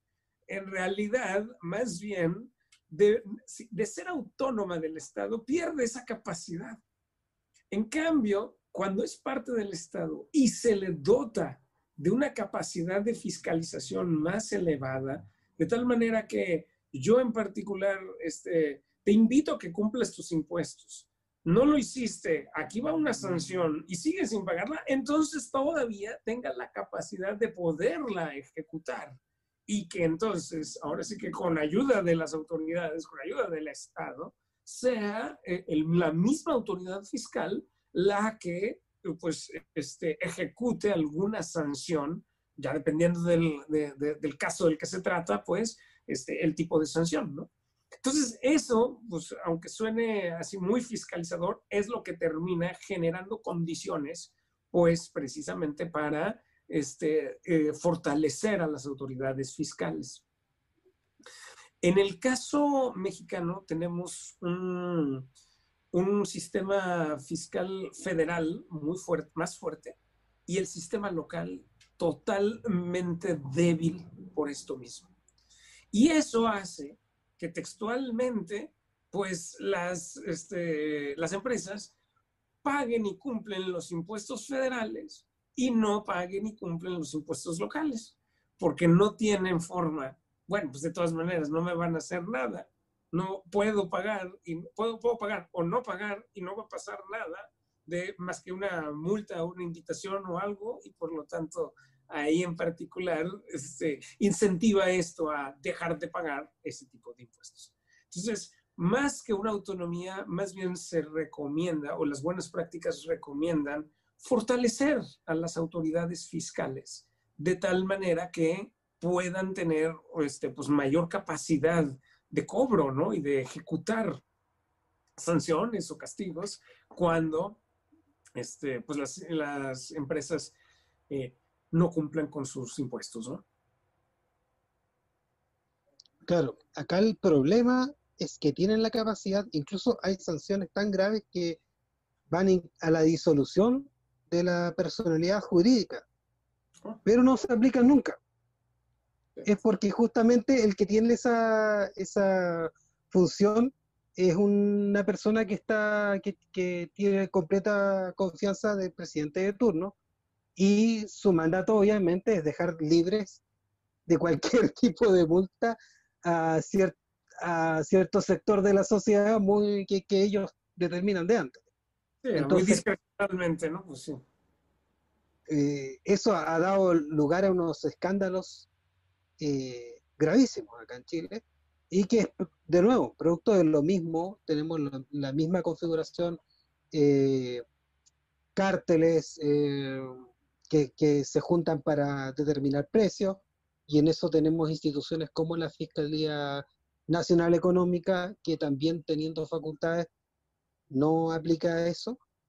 Y otra idea, al respecto del impuesto, que no sé si seguramente no es tan popular. Y si no hacemos ningún tipo de, de, de, exención para ningún tipo de personalidad jurídica de impuestos, o sea, cobramos impuestos a las, a las fundaciones, a las organizaciones sin fines de lucro y a las iglesias. ¿Es posible? ¿Es muy loco? ¿Debería no, no hacerse? ¿Debería algunos dejarse fuera de esto? ¿O entendemos que todo este tipo de organizaciones igual generan algún tipo de ingreso y se puede grabar a, a ese, a, lo que se podría llamar rentabilidad? Sí, fíjate que este es también, esta es otra discusión, eh, las exenciones este, eh, fiscales. Aquí en, México tuvimos esta discusión hace varios años porque este, se estaba pensando proponer una política de impuesto al consumo generalizada a todo tipo de bienes, y eliminando las exenciones históricas que se habían tenido a dos grupos de bienes. Ahora sí que las medicinas y a los alimentos. O sea, textualmente siempre han estado protegidas con una exención fiscal de que, bueno, este grupo particular, este, no, es, no debería de ser grabado porque pues son medicinas o porque son alimentos. Bueno, no tienes idea la cantidad de movimientos que se hacían, porque resultaba, por ejemplo, por ponerte un ejemplo, que la cerveza era un alimento entonces no paga impuestos porque es un alimento, ¿no? Y bueno, una, y te puedo seguir dando ejemplos, ¿no? De que, este, no sé, los preservativos, ah, no, es que son medicina, ¿no? O sea, era una de cosas que, que, se empezaba a discutir ya, esto sí o esto no, pagar impuestos y todo. Y entonces la solución decía, no, no, no, un impuesto generalizado y se acabó. Al final de cuentas, se mantuvo, se mantuvo este, las exenciones a ciertos bienes ¿Por qué? Porque definitivamente los sistemas fiscales tienen que reconocer la realidad que están representando. Y en muchas, muchas veces la eh, el, grabar de manera generalizada a todos los bienes hasta perjudicas, ¿no? En este caso, a los grupos que buscabas este, este, proteger, ¿no? Por ejemplo, no sé, grabar alimentos hubiera implicado, no sé, grabar alimentos básicos como leche o tortilla aquí en México y pues al final de cuentas, quien iba a sufrir una carga fiscal adicional a la normal, pues iban a ser este, pues las personas más pobres, ¿no? Entonces, en ese sentido, pues sí, tiene el sistema fiscal que reconocer ciertas exenciones. Esto, pues, este, considerando, pues, las, este, eh, eh, realidades que se viven en cada una de las economías, porque eso sí dependerá mucho de pues, el tipo de impuesto del que se trata, así como también el tipo de pues, país o realidad a la que se está refiriendo.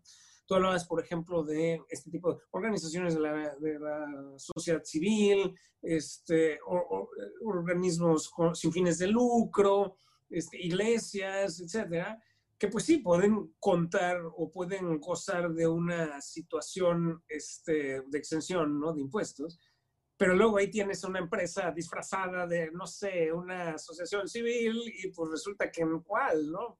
Eh, aquí, aquí en México, este, un caso muy sonado, no voy a decir nombres, Fabio de seguro ah, conoce este lugar, pero llamaba la atención, insisto, una empresa que este, facturaba millones de pesos, millones de pesos.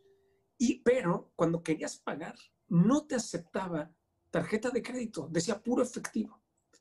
Y te dabas cuenta, en particular yo lo, yo hasta lo investigué y dije, ay, ¿por qué? Qué raro, qué raro, qué raro.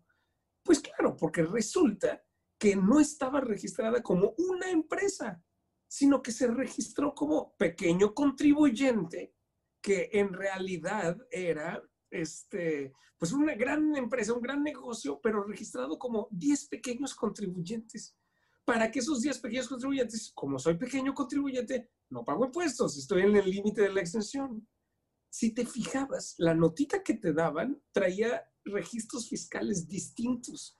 Entonces jugaban con esto de que, bueno, yo soy un gran negocio, pero sabes, este, voy a eh, facturar como si son, fuéramos 10 negocios chiquitos y entonces pues ya no tengo el nivel grande de ingresos que facturar, ¿no? Entonces, otra vez, ¿no? Ahí generas estos vicios de ciertas extensiones, a ciertos tipos de bienes, ¿no? Creo yo que ahí, otra vez, el criterio de transparencia juega un papel relevante. Mm, e, este elemento no lo mencioné hace, hace ratito, pero acá eh, en, nuestro sistema fiscal sí se tiene una auditoría que es autónoma del sistema fiscal. Y esa auditoría sí, sí es así, es autónoma, ¿eh?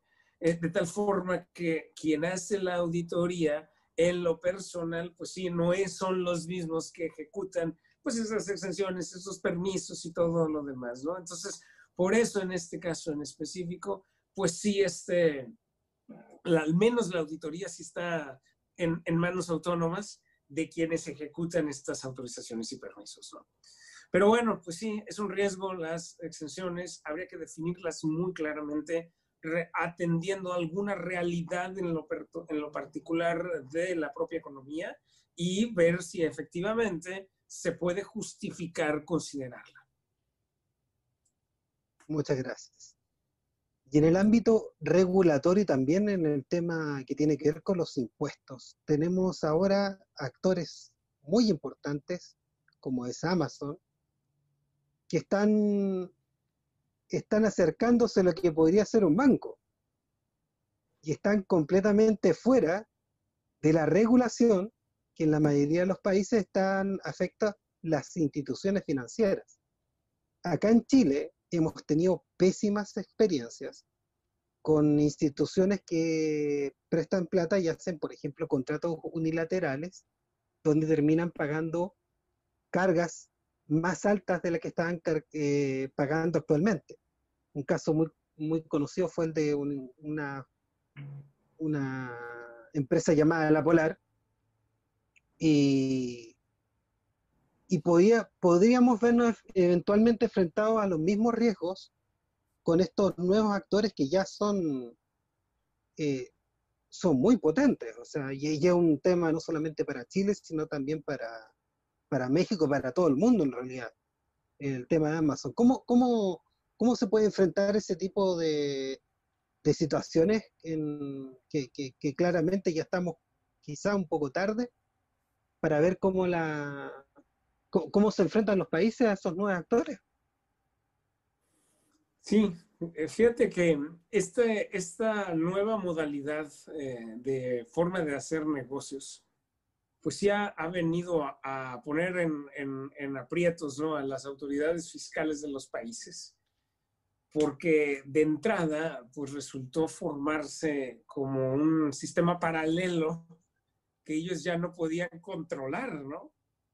Este, no sé, este, ahorita tú diste el ejemplo de Amazon, aquí sonó mucho el ejemplo de Uber, que también, este, pues en muchas latitudes este, funciona, y que como tal se empezaba a ver de qué manera se podía, pues ahora sí que grabar ese, ese, el funcionamiento de estas actividades porque resulta que lo que genera valor, pues en sí era el trayecto, y, pero era prácticamente un acuerdo entre un privado y otro privado, y entonces no podías asegurar cómo grabarlo y demás, ¿no? Entonces caían en una situación especial que pues no estaba ni siquiera contemplada dentro de este, las legislaciones fiscales. La verdad es que pues todos los países están viendo de qué manera lo pueden empezar a incorporar por todas las implicaciones que tienen. Por ejemplo, en, en, este, Estados Unidos, recientemente, justo en esta elección eh, federal que tuvieron aquí en California, se votó también como elección concurrente, ¿no? Al momento de estar votando por sus autoridades, este, se votó también de manera concurrente por una iniciativa para saber qué iba a pasar con estas empresas. No solamente Uber, sino pues con todas las empresas de, este sistema, de estos sistemas este, paralelos que existen, por el tema laboral. Ya saben que pues estas empresas en específico pues no contemplan que tienen contratados personal. De hecho, irónicamente, eh, no sé cómo se les llama en, Chile, pero a todos los conductores acá de Uber y de estos sistemas de transporte no les llaman este, pues que sean empleados, al contrario, siempre han sido muy cuidadosos con su lenguaje, les llaman asociados. Eh, no, no, no, son, jamás les dicen que son, pues que trabajan para Uber porque tienen una condición laboral distinta, ¿no? Bueno, pero en Estados Unidos esta iniciativa sí prosperó.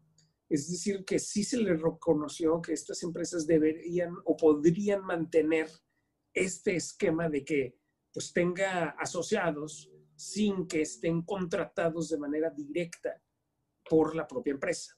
De alguna manera la, iniciativa era, ah, no, que todas estas empresas contraten a las personas que trabajan para ellos eh, prestando el servicio.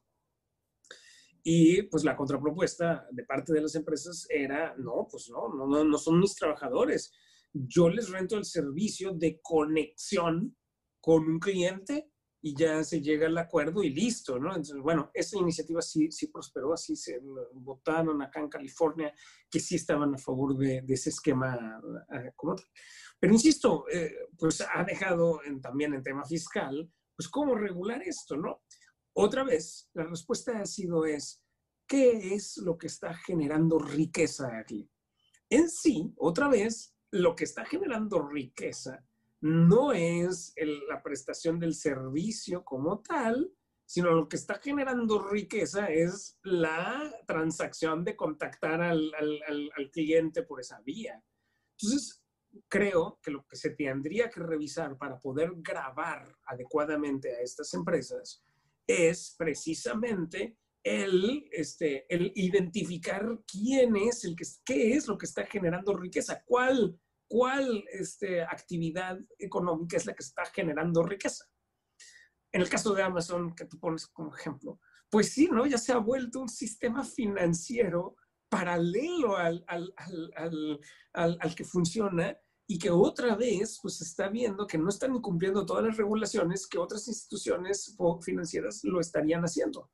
Y entonces deja en desventaja y deja en, este, pues ahora sí que como un, un mercado paralelo que definitivamente no está aportando mucho más, ¿no? Entonces, por eso en particular, este, pues sí se recomendaría buscar pues la mejor manera de ver, identificar qué es lo que está generando riqueza, su servicio, el, eh, este, eh, el, el, bien que está produciendo, ok, como para poderlo grabar. Si son el volumen de transacciones, entonces grabemos su volumen de transacciones. Si es la riqueza generada por ellas, ah, entonces grabemos su riqueza. O sea, pero de alguna manera buscar qué es lo que está generando la riqueza sería, digamos, lo más, más relevante en este caso.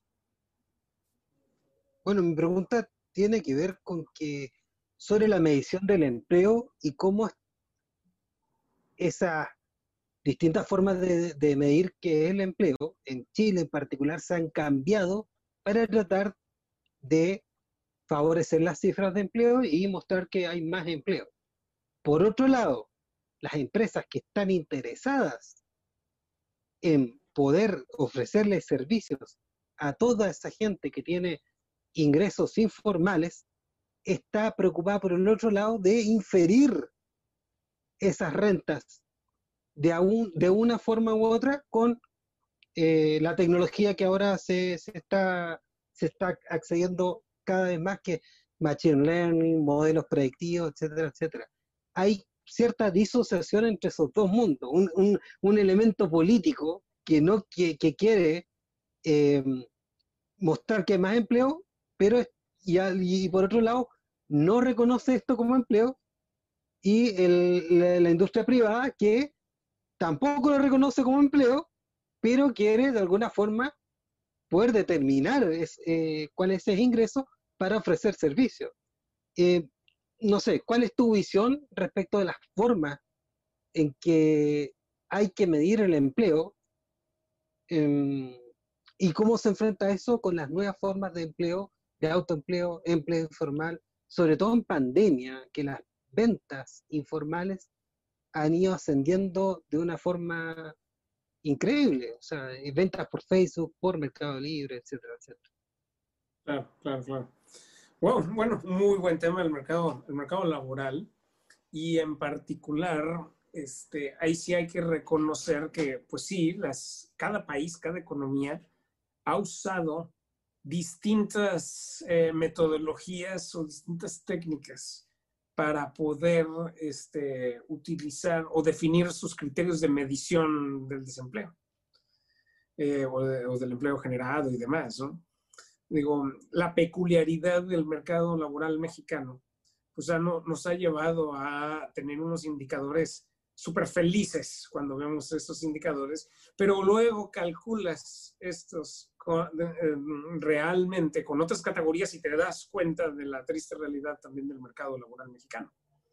Por ejemplo, por poner un ejemplo, eh, de acuerdo a los criterios definidos en el INEGI, que es nuestro instituto de estadística, en realidad eh, las personas este, que están desempleadas, pero que buscan empleo, están ocupadas.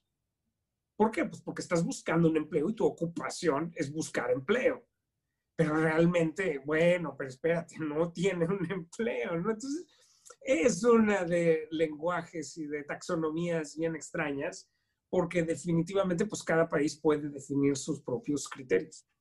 Ahí la recomendación es seguir las metodologías que ha hecho la OIT, el organismo este de, este, del trabajo eh, de la ONU, ¿no? Eh, la, OIT, Organización Internacional del Trabajo, que precisamente ella es la que define de manera puntual cuáles los, este, los indicadores que son comparables entre países.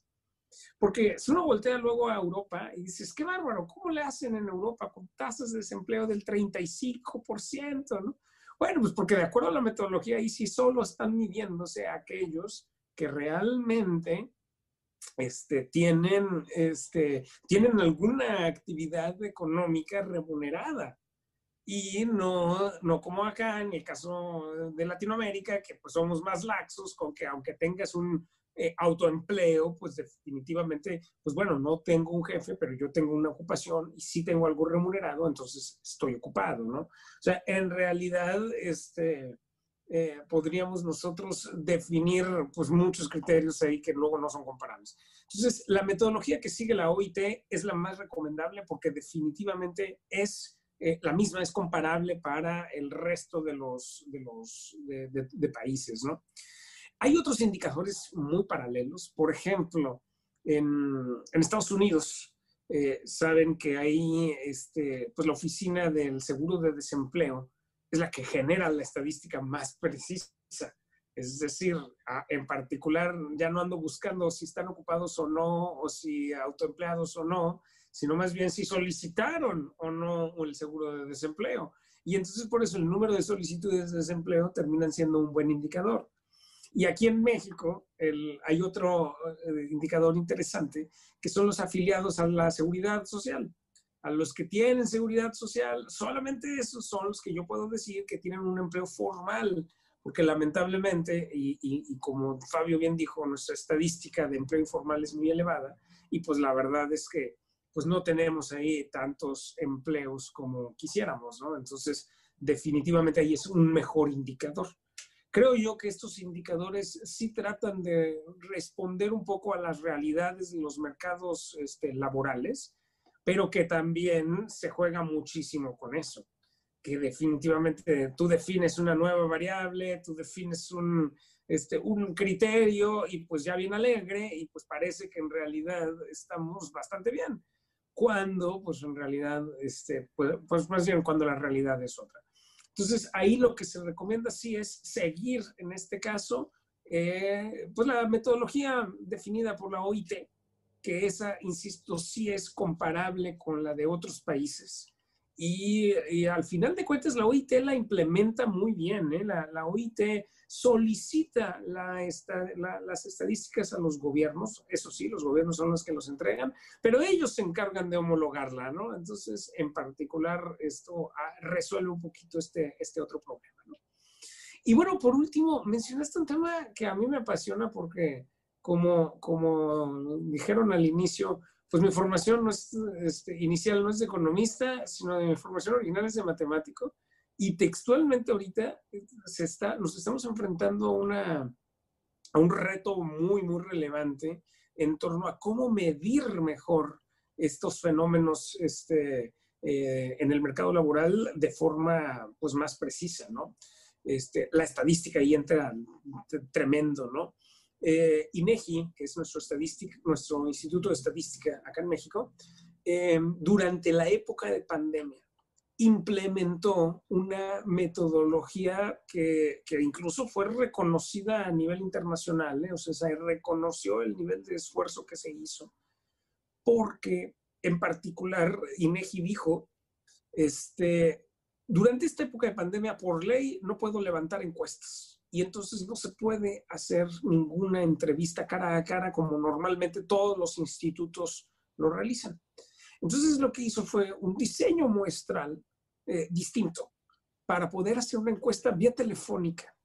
Y entonces se generó la que normalmente era la, encuesta del empleo, se hizo una encuesta telefónica este, por, para el empleo muy complicada porque definitivamente pues no es los mismos resultados, pero buscaron la forma de pues determinar que ahora sí, de qué manera se podía empalmar un poco la información y contar con información un poco más precisa, haciendo uso, uso de esta herramienta que mencionas, ¿no? De, pues ahora sí que las nuevas técnicas estadísticas este, que actualmente están ahora muy en boga, de poder determinar ahora sí cuál era la, mejor medición bajo estas circunstancias. Sin embargo, pues sí, este, el mercado laboral tan volátil y tan, tan flexible que tenemos en Latinoamérica y esta, tú, tú, tú mencionabas mucho este, el, el, cambio de actividades económicas que se están viendo, ¿no? De, bueno, ahorita en pandemia la gente empezó a vender cosas, la gente empezó a dedicarse a otros elementos.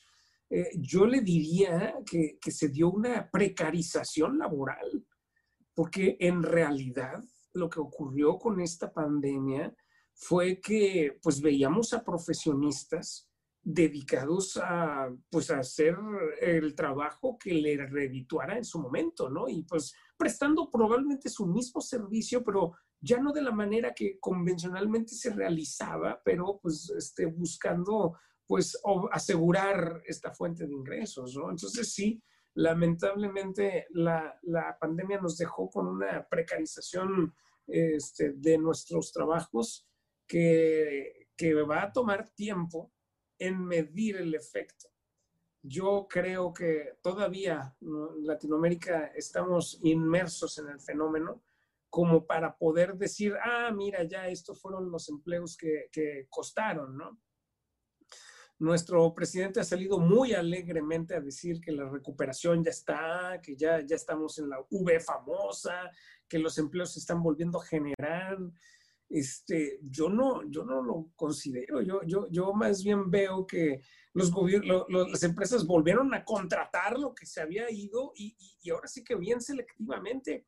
Este, ahí es donde vienen otra vez en juego estas variables, ¿no? Eh, se dice, ah, tantos empleos, pues sí, pero vas viendo y evidentemente los primeros meses se perdieron los empleos este, eh, eh, temporales, ¿no? Y luego ya empezó las empresas también a, a, despedir a empleados de los que eran empleados base, ¿no? Y ahora pues ya se están recuperando, pero estás viendo que se están recuperando empleos temporales, ya no los base. Lo que quiere decir es que entonces sí vamos a tener empresas que seguirán operando, pero con empleos más temporales que como estaban antes.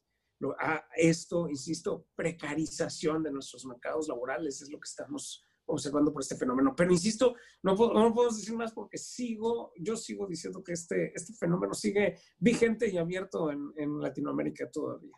Así que hasta que no acabe vamos a poder ver ahí algunas mediciones ya de este efecto tan grave que estás augurando, Oscar. Sí, no, yo quería llevar a Manuel a, un tema quizás un poco más histórico, pero que tiene que ver fundamentalmente con, con eh, el, sistema económico que estamos viviendo, porque eh, el gobierno de López Obrador asumió hace dos años eh, de un ciclo de, bueno, de seis años. En total acá los gobiernos duran seis años, es un periodo bastante largo. En Chile, en cambio, son bastante cortos, duran cuatro años. Entonces, eh, para mí es muy, muy corto un periodo, un periodo, pero ese es otro tema, claro, pero es un periodo presidencial de cuatro años. Se alcanza a hacer muy pocas cosas y en un periodo de seis años uno ve que los gobiernos empiezan muy fuerte el primer año, segundo año eh, eh, empieza a andar su, su, máquina muy fuerte, y a los seis años en México el gobierno está absolutamente agotado, ¿no? Hay una, hay una, digamos, eh, como que toda la fuerza con el que se, se inicia ya se agotó. Pero más allá, porque, y eso tiene que ver fundamentalmente con las políticas que se pueden implementar en ese, en ese tiempo. Por ejemplo, yo lo pensaba un poco en el tema de la designación de, de directores del Banco Central, por ejemplo. ¿No? En, en, en, Chile duran ocho años, creo, la, la, eh, eh, alguien por ahí me decía, mira, esa es una buena técnica para eh, esconder a alguien con, que le cuida la carrera política. Lo nombra director del Banco Central, está ahí calladito durante mucho tiempo, está adquiriendo experiencia y después lo lanza a la política. Pero más allá de eso, lo que yo quería, digamos, llevar a,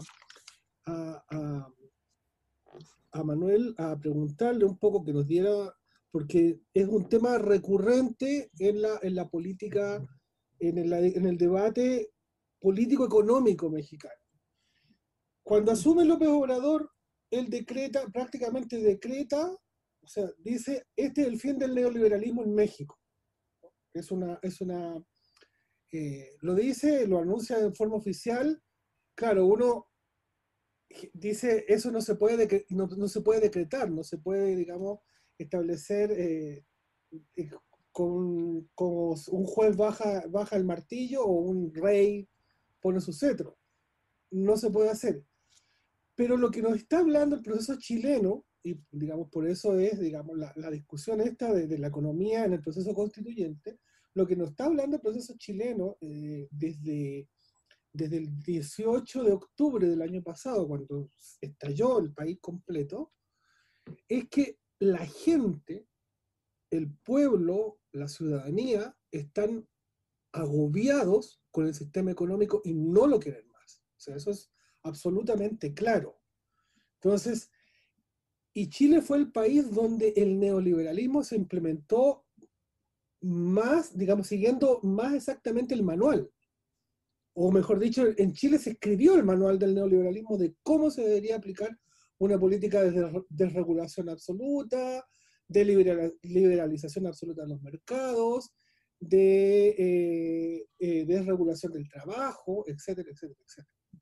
Entonces, pero en Chile la ciudadanía es la que está diciendo, no, no el gobierno, pese a que el gobierno que hay en México es altamente votado, tiene una alta popularidad, en vez de bajar cada, uno, cada vez que los expertos eh, señalan que no, ahora va a empezar a bajar la popularidad del gobierno, en vez de pasar eso sube, pero son dos, dos formas, dos eh, modelos, por así decirlo, o dos recetas distintas por las cuales el neoliberalismo está llegando, está cumpliendo un ciclo. Esta parte del, de la economía capitalista que se ha llamado neoliberalismo está agotando su ciclo eh, y su, energía.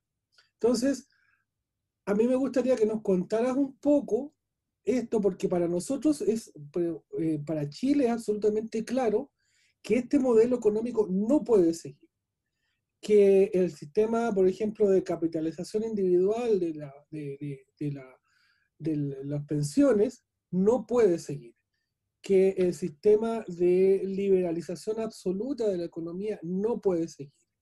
Eh, en fin, hay muchas cosas que tienen que terminar y que la ciudadanía no se va a conformar simplemente con decir, ah, escribimos una nueva constitución y estamos felices, ¿no?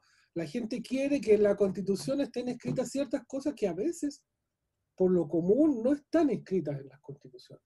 Quiere que, les, que la constitución les garantice ciertos derechos básicos que hasta el momento no están garantizados en las constituciones y uno de esos elementos centrales tiene que ver con la economía, tiene que ver con la economía vista como la ve la gente, como tú decías hace un rato.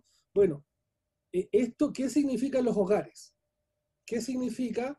Eh, ¿Qué beneficios me trae para mí, por ejemplo, la autonomía del Banco Central en, en, mi vida cotidiana, en mi vida económica cotidiana, cuando yo tengo que salir todos los días a conseguirme el pan? Entonces, a mí me gustaría un poco que nos eh, eh, remitieras tú un poco al, a la crisis de 1982, qué fue lo que pasó. Yo no termino de entender totalmente esto, pero termina con una nacionalización de la banca, así que una medida de, economía centralizada o socialista, termina con una nacionalización de la banca, pero a partir de ahí empieza a implementar, por así decirlo, la receta chilena. Es decir, se empieza a encaminar hacia una economía eh, absolutamente neoliberal.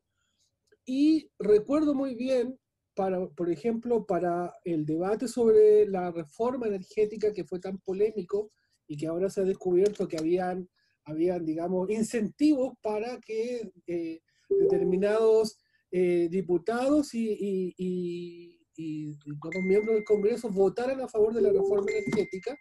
Entonces, quería eh, eh, digamos, e, e, en, ese momento un líder del Partido Acción Nacional, que sería como la, la Unión Demócrata Independiente en Chile, es decir, el partido más neoliberal, por así decirlo, que, o que eh, ideológicamente impuso más neoliberalismo, dice en determinado momento se para cuando se vota la reforma energética en México y cuando se, digamos, se le quita al, al, Estado el monopolio sobre el petróleo, sobre el principal eh, digamos, recurso que genera divisas al, país, el miembro este del, Partido Acción Nacional dice, este es un triunfo cultural de, de nuestro partido, este es un triunfo cultural sobre el estatismo, sobre el centralismo, el centralismo económico, etcétera, etcétera. Entonces, por favor, si nos puedes remitir un poco a eso y explicarnos qué pasó hasta el momento para entender un poco, para tener un punto de comparación con lo que pasó en Chile, porque en Chile se implementó el sistema neoliberal en dictadura. En cambio, en México se lo hizo en democracia. Sí, sí, Eso es más o menos. Sí, no, no, mira, qué gran, gran contexto nos has dado, Fabio, porque efectivamente, para poder entender lo que ha ocurrido acá en México, pues sí tenemos que remitirnos a estos años. En 1982 es cuando se da precisamente una de las crisis más fuertes de nuestro país, en la que pues, se había descapitalizado prácticamente nuestro sistema financiero. Y si algo preocupa en una economía, es que no, tema, no tengas un sistema financiero estable que asegure precisamente el funcionamiento de toda la economía y las transacciones. Como para poderlo entender un poquito, Imagínate una economía en donde no exista la posibilidad de, que existe, de que haya un banco. No, no hay forma de que sin bancos yo pueda este, operar, este, no sé, hacer un depósito, obtener un préstamo, eh, otorgar un crédito, hacer una inversión, nada de eso. Entonces, eso era el grave riesgo al que se enfrentaba el país en una medida demasiado audaz y poco pensada, se decreta una nacionalización de la banca. Es decir, el hecho de que el gobierno entonces dice, ah, ¿sabes qué? Bancos, ustedes ya no están de acuerdo aquí, ya ustedes no quieren seguir operando en el juego, no se apuren, los vamos a sacar del juego. Y decide el presidente en turno de nacionalizar la banca. Esto quiere decir que entonces el gobierno se hizo pues de todos estos bancos y del sistema financiero para su propio manejo. Prácticamente todo lo contrario a lo que hemos hablado de que las bondades de la autonomía del banco. Ah, bueno, pues aquí es prácticamente todo lo contrario, el hecho de que entonces el propio gobierno es quien controla el mercado financiero. Dejando de lado los riesgos que esto tiene, porque evidentemente se vino pues este, una descapitalización del, este, del gobierno, porque tuvo que pagar los bancos. O sea, eh, en sí es una nacionalización, pero se tuvo que haber pagado y liquidado a los que eran dueños en ese momento de los bancos. No es de que los nacionalizo por decreto y ya, sino que los tuve que adquirir y pagárselos a los acreedores de los mismos. Bueno, eso se hizo deuda del país y entonces se tuvo que pagar esa deuda del país en su momento. Sin embargo, en aras del nacionalismo exacerbado que se tenía, todo el mundo aplaudió la medida. Y, ay, qué bien, el gobierno nos está este, rescatando y todo. No duró demasiado. En sí esto, ocurre en el 82, pero eh, teníamos un cambio de sexenio en el 88 que llega precisamente, pues, este otro nuevo presidente, Carlos Salinas, con toda esta nueva receta. ¿Sabes qué? No, este no es el camino. El camino son precisamente la aplicación de estas recomendaciones como si a alguien se le, en, México se le conoce como quien haya implementado todas estas políticas es a Carlos Salinas. Eh, definitivamente él eh, apostó por este, por este modelo. Él de nueva cuenta decidió después de seis años este, bueno, un poco más, pero bueno, decidió privatizar de nuevo los bancos. Es textualmente el, retorno al, caso anterior, es decir, no, a ver, el gobierno en particular está este, teniendo y haciendo funciones que no le corresponden. Y entonces él decidió realizar un proceso invertido, es decir, él privatiza la banca. No solo eso, privatiza muchas empresas estatales que en su momento eran todas del Estado. Por ejemplo, la televisión.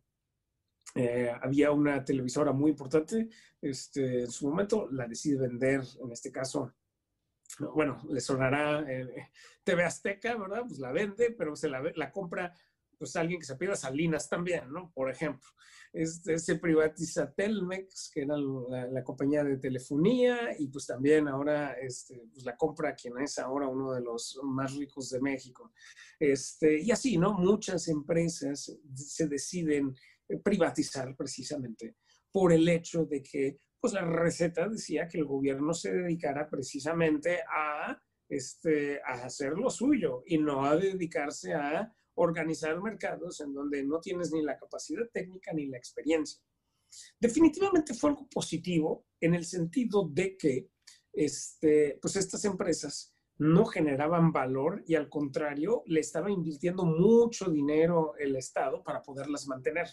De ahí que entonces, definitivamente, una eh, privatización vino bien por el sentido de que se permitió la modernización de las empresas, se permitió, digamos, este, que éstas tuvieran mayor alcance, se permitió que reinvirtieran ahora sí en un negocio que fuera rentable como tal, cosa que el Estado lo tenía muy, muy este, descuidado. La parte mala de todo este proceso es que se hizo pues muy descuidado, ¿no? Fue un proceso que se privatizó este, pues mucho de la riqueza del país y que de seguro se pudo haber pensado mejor a qué precio se iba a pagar este, y quiénes y cómo se debían de privatizar todas estas empresas. Sí, sí fue un proceso muy poco cuidado y muy cuestionado en su momento por el hecho de que, pues sí, está bien, vamos a privatizar esto, pero ¿A cuánto se debería de privatizar? ¿Qué va a pasar con los recursos al momento de privatizar estas empresas? ¿Quién y por qué se van a asignar a estos, a estos individuos? ¿no? Entonces, eso sí fue muy discrecional. Son, fueron procesos poco cuidados que hasta la fecha se, se tienen este, pues, señalados como pues, indicios de la corrupción sistémica que ha habido en este país y que definitivamente pues le costaron mucho a, nuestro país. Implicó, eh, con estos procesos empezaron una serie de reformas muy relevantes en, en, la que quedó muy en claro que el país, que México había apostado precisamente por este modelo en, eh, económico en específico porque no solamente se dieron este tipo de, de, privatizaciones, sino que también se empieza a diseñar una política fiscal pues más orientada precisamente a, este, a que el gobierno no tenga participación en otros sectores, se empiezan a liberar mercados, ya no hay control de precios como antes, ya no hay mercados intervenidos en cantidades, ya todo se está dejando más al libre mercado, bueno, se lleva inclusive a, este, a, la cúspide, ¿no? En este caso del, del, modelo, que es precisamente el haber logrado, este, pues el Tratado de Libre Comercio con nuestros socios comerciales principales, ¿no? Estados Unidos y Canadá. De que entonces, pues eso en particular nos dejó pues puestos como en un nuevo país moderno en el que pues prácticamente decimos ya listo, estamos llegando a la modernidad, ¿no? aunado a eso, se había dejado pues, nuestro sector estratégico, el energético, como la principal palanca de desarrollo, es decir, ah, bueno, a ver, todo se va a abrir, sectores estratégicos no se van a permitir eso, y entonces se mantuvo el sector energético este, cerrado para este, uso este, del, del, propio gobierno. Se diseñó un esquema para que la empresa Pemex pagara impuestos al propio gobierno eh, de tal forma que estos recursos fueran reintegrados al gobierno de Sama por esa vía y que en particular este, siguiera generando los recursos suficientes. Bueno, pues fue un mago al final de cuentas, este, Salinas, al diseñar todo este tipo de reformas. Eh, ah, bueno, aquí también nace el sistema de pensiones este, mexicano, que está inspirado en el, en el sistema de pensiones de Chile. En realidad, nosotros ahí sí copiamos este sistema de cuentas individuales este, pues, eh, del sistema de pensiones chileno. ¿Por qué motivo? Porque pues es justo otra vez pues, de cumplir, ¿no? Cumplir recomendaciones este, que los países en vías de desarrollo deberíamos estar eh, siguiendo y cumpliendo. Eh, pues la cúspide se logra en el 94, donde estamos entrando a la modernidad, pero que al mismo tiempo estalla nuestro, pues, eh, lamentable realidad que se vivía, ¿no? Eh, en ese año, pues también aquí en México tenemos el estallido social más relevante eh, de aquel entonces, que ocurre con este, la formación y levantamiento del Ejército Zapatista de Liberación Nacional. Em, yo recuerdo justo que en, en ese primero de enero nos levantábamos con la noticia de que le habían declarado la guerra a México, a ver, ¿cómo? No entiendo, ¿cómo? ¿Cómo que le declararon la guerra? Y pues sí, ¿no? Evidentemente era un ejército local que estaba, este, pues, denunciando la desigualdad que, este, de la que habían sido objeto por muchos años y que definitivamente era una situación este, insostenible ya, ¿no? Eh, entra ahí nuestro país en una serie de, este, de inestabilidades económicas, políticas y sociales que desde entonces no hemos podido volver a salvar. ¿Por qué motivo? Porque ya nuestras tasas de crecimiento ya fueron muy, muy ligeras, muy, muy, muy moderadas. En realidad, este, nunca se volvió a un nuevo equilibrio de, de bienestar social, o al menos la sensación de que eso existiera como en el sexenio de Salinas. Y al contrario, ¿no? el, siguiente sexenio de Salinas entramos en una recesión fuerte por la crisis ocasionada por el manejo de esta, de esta situación y que definitivamente eh, pues nos llevó a, a, un costo económico bastante, bastante fuerte. Y contrario a resolver la desigualdad económica, se agravó, ¿no?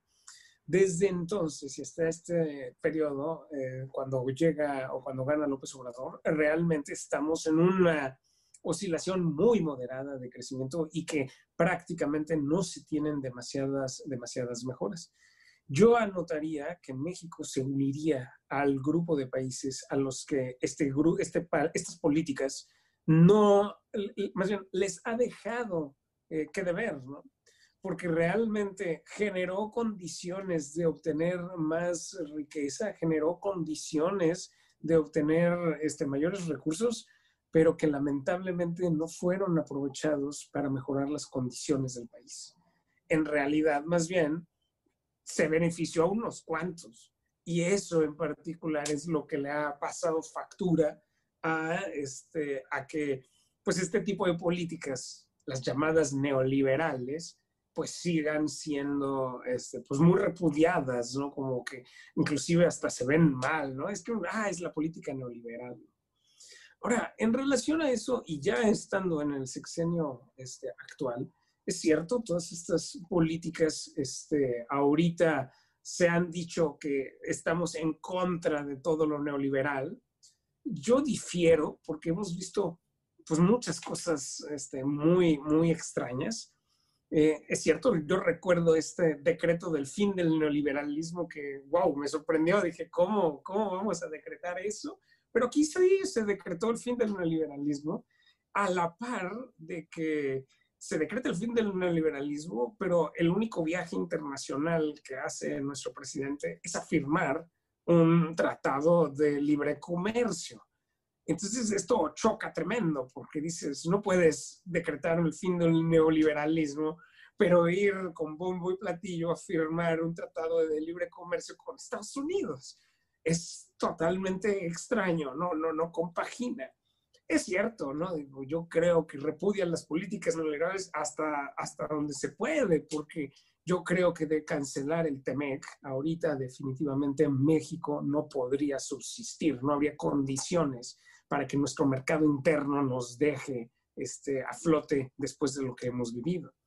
Sin embargo, a la par de eso, otra cosa que me deja mucho que desear, pues es que en este momento de crisis, donde el gobierno debió de haber brillado en todo su esplendor con una política de gasto importante y muy bien diseñada, pues nuestro gobierno también decidió irse por un plan de austeridad medio extraño, ¿no?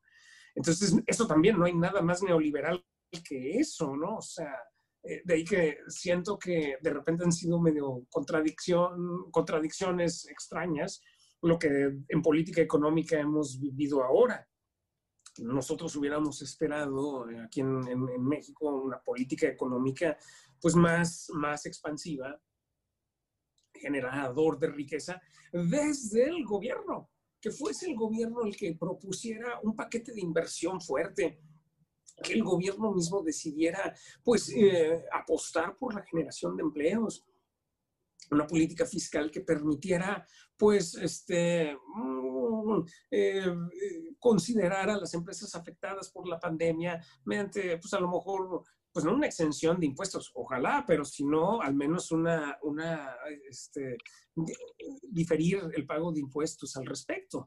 Definitivamente nada de eso se vio porque el, nuestro gobierno optó pues por eh, una política menos, menos gubernamental.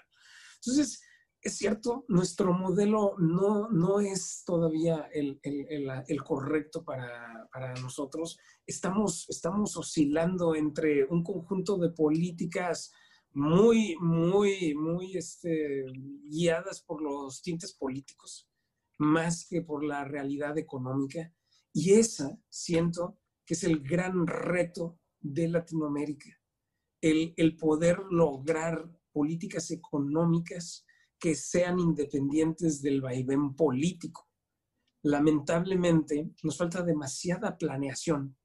No tenemos un plan de largo plazo que nos haya permitido decir cuál es el rumbo hacia dónde se dirigen nuestras economías y qué deberíamos estar siguiendo o estar haciendo para lograr esas metas. El diagnóstico siento que está más que bien hecho. Creo que mm, eh, problemas en Latinoamérica los tenemos muy comunes. Los, eh, tenemos problemas de desigualdad económica, de concentración del ingreso, de corrupción. Tenemos problemas de, este, pues ahora sí que se está descuidando de repente el medio ambiente, eh, explotación de recursos sin medida, explotación laboral. Eh, hay pocas condiciones de desarrollo para las familias y los más pobres, sin llegar a mencionar también la deuda que se tiene con este, pues las comunidades indígenas o, los grupos originarios de, nuestros países. De que entonces, pues ese diagnóstico es muy claro. El problema está en que no hemos sabido encontrar una fórmula este, adecuada que responda a generación de riqueza y atención de nuestras prioridades al mismo tiempo.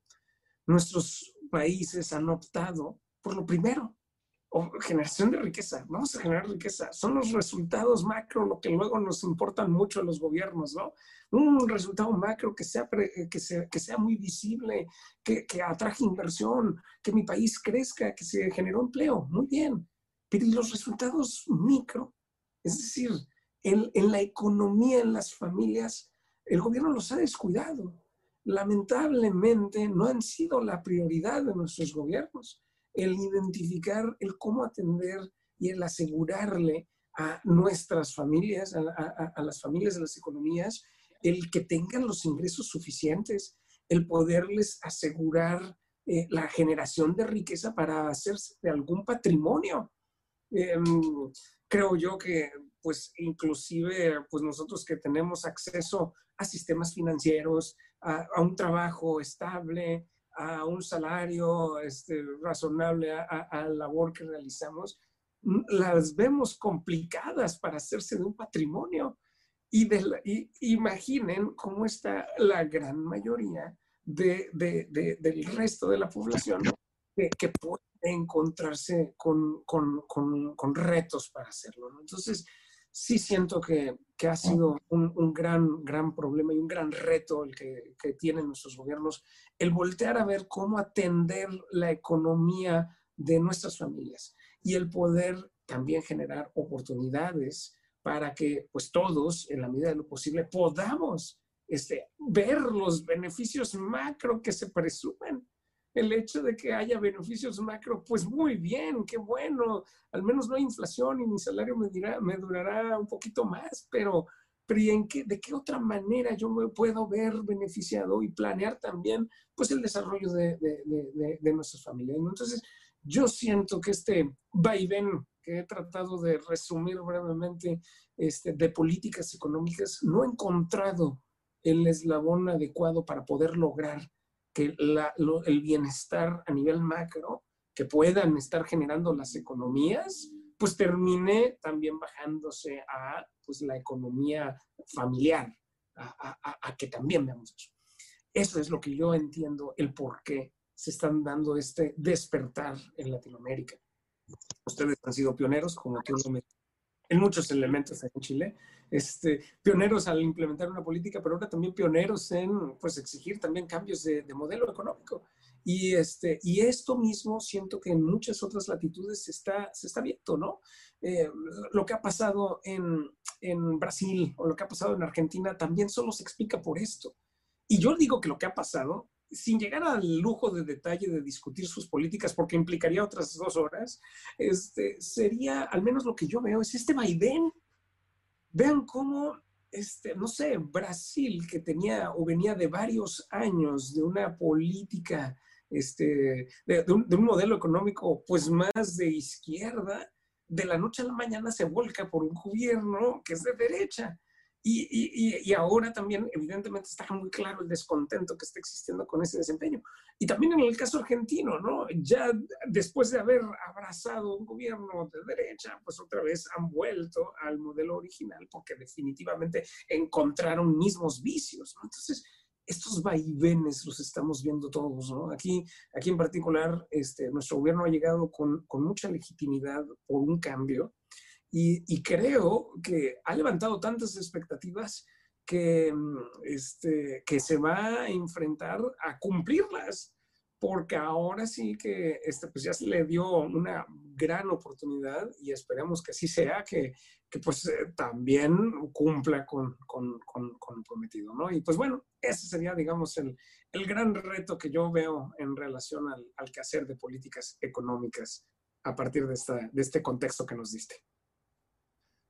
Bueno, Manuel, llegamos un poquito más de dos horas de, esta conversación que ha sido, yo la verdad al principio tenía, digamos, un poco de temor que nos fuéramos muy por el lado de lo técnico eh, y muy, muy poco por el lado de la explicación un poco más pedagógica, eh, más informativa para, digamos, la gente que eh, nos va, nos está eh, ¿cómo se llama? Nos está escuchando, nos está viendo o nos va a ver en, la edición que se haga de todo este, de todo este conversatorio. Eh, en realidad, digamos, era, era, era como el temor un poco, que se fuera. Yo, claro, tenía, les dije a los muchachos desde el principio que teníamos la garantía de que Manuel tenía una larga experiencia dictando clases y dictándolas así, enseñándoles a las personas con como se dice en México, con palitos y bolitas, o en Chile con manzanitas, digamos, cómo, cómo entender estos, estos problemas económicos que no son de fácil, de fácil entendimiento, ¿no? Y que, no, que generalmente las personas ven, digamos, un poco más, digamos, tienen menos elementos para eh, entender eh, estos grandes problemas económicos. Yo quisiera terminar, digamos, más que, eh, más que cerrar, este, porque no, no, no, es imposible cerrar. en realidad hay muchos temas que deberíamos seguir trabajando o podríamos seguir explotando en algún otro conversatorio, pero de momento la, la, un poco la gran eh, conclusión a la que podríamos llegar es precisamente a los límites que tú estás planteando. Es decir, claro, ¿cómo hacemos? Bien, digamos, hay un sistema económico al cual no se puede volver antes del 82, ¿no? No se puede volver. No se puede volver a ese sistema económico que, tenía, que funcionaban con unas, con unas inflaciones enormes, ¿no? Por ejemplo, el gobierno de Salvador Allende la inflación se disparó al 700%, si no me equivoco. Hay otro, que, es un gobierno que trató de, eh, eh, ¿cómo se llama?, de un poco manejar economía y justicia social. Porque es el gran tema, el gran tema que existe desde la Revolución Francesa en adelante. ¿Cómo podemos? Eh, porque la Revolución Francesa se inicia con el hambre del pueblo, que llega, digamos, a... Y después parte todo lo político. Eh, entonces el gran tema es cómo equilibramos economía y justicia social. Y los gobiernos que han tratado, por ejemplo, como el gobierno de Allende, que trató de equilibrar eso y trató de dar justicia social, tenía este gran problema con la economía, que la, inflación se le disparó, eh, que si bien los sueldos, por ejemplo, de los trabajadores se incrementaron de una manera exponencial y el poder adquisitivo de las grandes masas se, eh, creció eh, enormemente y de manera sostenida durante toda esa época, pero no, digamos, la inflación por el otro lado y la economía eh, falló. Y después viene esta receta neoliberal que trata de decir, no, aquí todo se hizo mal, hay que hacerlo de nuevo, eh, nuestra gran prioridad son la generación de la riqueza, eh, la grande industria. Eh, tenemos un problema que no hemos hablado y que deberíamos haber tratado en algún, pero digamos en algún otro momento hay que hablarlo, de las grandes corporaciones y estas, y estas digamos, estas nuevas corporaciones, que más encima son nuevas, ahora estas nuevas corporaciones como internacionales como Uber, como Amazon, etcétera, como todas estas aplicaciones por las que, las que generan trabajo, pero en realidad la justicia social está, digamos, al debe. Entonces, el gran tema que a mí me queda acá después de este conversatorio, o la gran reflexión a la que podíamos llegar, es que la teoría económica y de economía social o de economía política eh, que necesitamos para solucionar esos problemas aún no está escrita. ¿no? No, hay nadie que tenga, que tenga, por ejemplo, una receta, porque después de la crisis del 99 surgió el keynesianismo y fue una política económica que solucionó grandes problemas que existían en ese momento, no solo en el mundo, en América Latina. En América Latina se creó el Banco Interamericano del Desarrollo, que fue, por ejemplo, el que financió la creación de carretera, de la carretera panamericana en todo el y conectó una América Latina que antes estaba absolutamente desconectada. Y estoy nombrando solamente uno, uno de los logros del Banco Interamericano del Desarrollo. Por ejemplo, organismos internacionales como la UNESCO implementaron campañas de alfabetización de un mundo que tenía el 40% de su población letrada y el 60% no, no, no estaba letrada. Y hoy día es al contrario, o sea, hay muy pocos países que no tengan el 90% de su población alfabetizada, que sepa leer y escribir. Ahora, el, gran problema hoy día es, digamos, la calidad de esa enseñanza, pero ese es otro tema. Pero a lo que yo, digamos, con lo que yo quisiera cerrar es con esta reflexión, más o menos, que, que engloba todo este problema, que tiene que ver como que el gran problema de siempre es cómo equilibrar producción económica, creación de riqueza, desarrollo industrial, del cual lamentablemente hoy día no podemos hablar mucho, con justicia social. ¿Cómo logramos hacer, digamos, que, esta, que, esta, eh, eh, que este gran problema, poder equilibrarlo de alguna manera? Y esa teoría no está escrita, ¿no? Eso no está escrito. Ya no podemos volver al mismo, al mismo modelo del keynesianismo porque el mundo cambió abruptamente. La población, por ejemplo, del mundo es tres veces la población que existía en 1940 o más. Eh, estamos llegando en algunos, en algunos casos al límite de los recursos naturales. Eh, estamos, eh, hemos explotado, el mundo ha explotado los recursos naturales de manera crítica ya que están afectando al, al clima del planeta. Eh, la extinción de especies, por ejemplo, el avance hacia la selva, la extinción de especies de animales, está poniendo en, en, crisis eh, eh, la vida misma del planeta, el, equilibrio de los ecosistemas, etcétera, etcétera, etcétera. Podemos seguir, digamos, enumerando muchos otros problemas, pero lo que hay que tratar de ver, digamos, es con qué teoría tratamos de trabajar los próximos 40 o 50 años de manera que no se, no se siga afectando de la misma, la misma manera el planeta, frenar el calentamiento global, por ejemplo, lograr justicia social a la par con el desarrollo económico, etcétera, etcétera. Entonces, yo diría, a menos que Manuel eh, tenga una respuesta distinta o una opinión distinta, eh, eh, que, que, eso, fundamentalmente, que la teoría que necesitamos no está escrita y la tenemos que escribir. Y es una cosa que es una urgencia, ¿no? Tenemos que tener, bien, no recetas, ¿no? No, no recetas y aplicarlas a raja tabla como se aplicó el neoliberalismo, con los resultados que tiene hoy día, ¿no? Con los resultados que tiene hoy día. Eh, con que todos los, los derechos que, que, que sumaron las grandes masas de la población entre 1930 y 1980, eh, en términos, en términos gruesos, eh, me refiero a jubilaciones, a salud, a, a, educación, a todo el avance que hubo social que hubo en esos años, no se siga perdiendo, recuperarlo, pero también a, su vez tener, digamos, una mano eh, o, la mirada en el tema económico de manera muy, muy, eh, muy presente y con, con vista a eso, a tratar de equilibrar ambas esferas de la, de la, de la realidad o de la problemática social.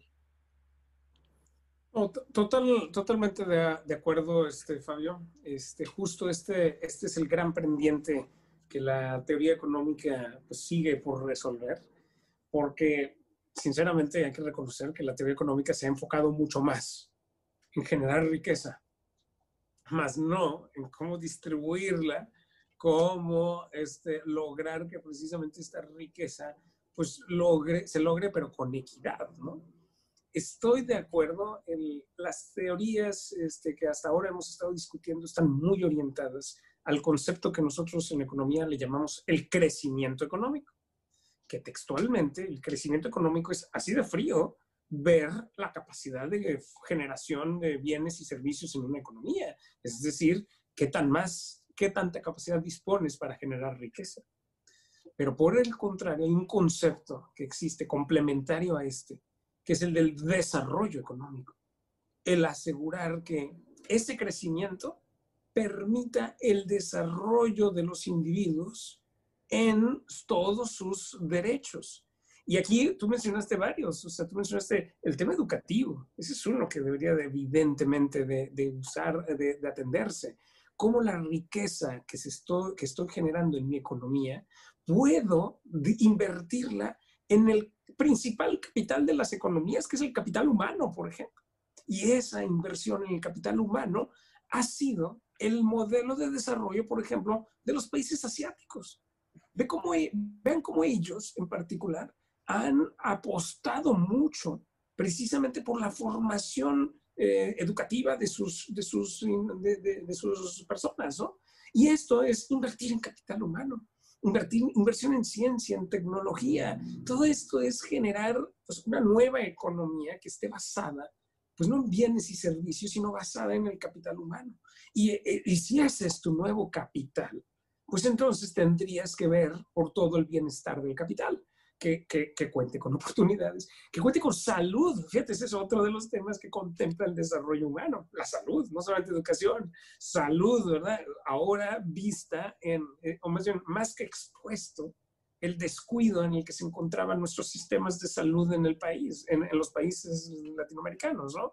Si bien hay forma de atender cualquier emergencia y todos los países habrán presumido pues, muy buenos logros en, eh, en, la generación de la pandemia, la realidad, en la atención de la pandemia, la realidad es que también se enfrentaron los países a que mucha gente carecía de protección social, a que mucha gente carecía de acceso a seguridad social o medicamentos.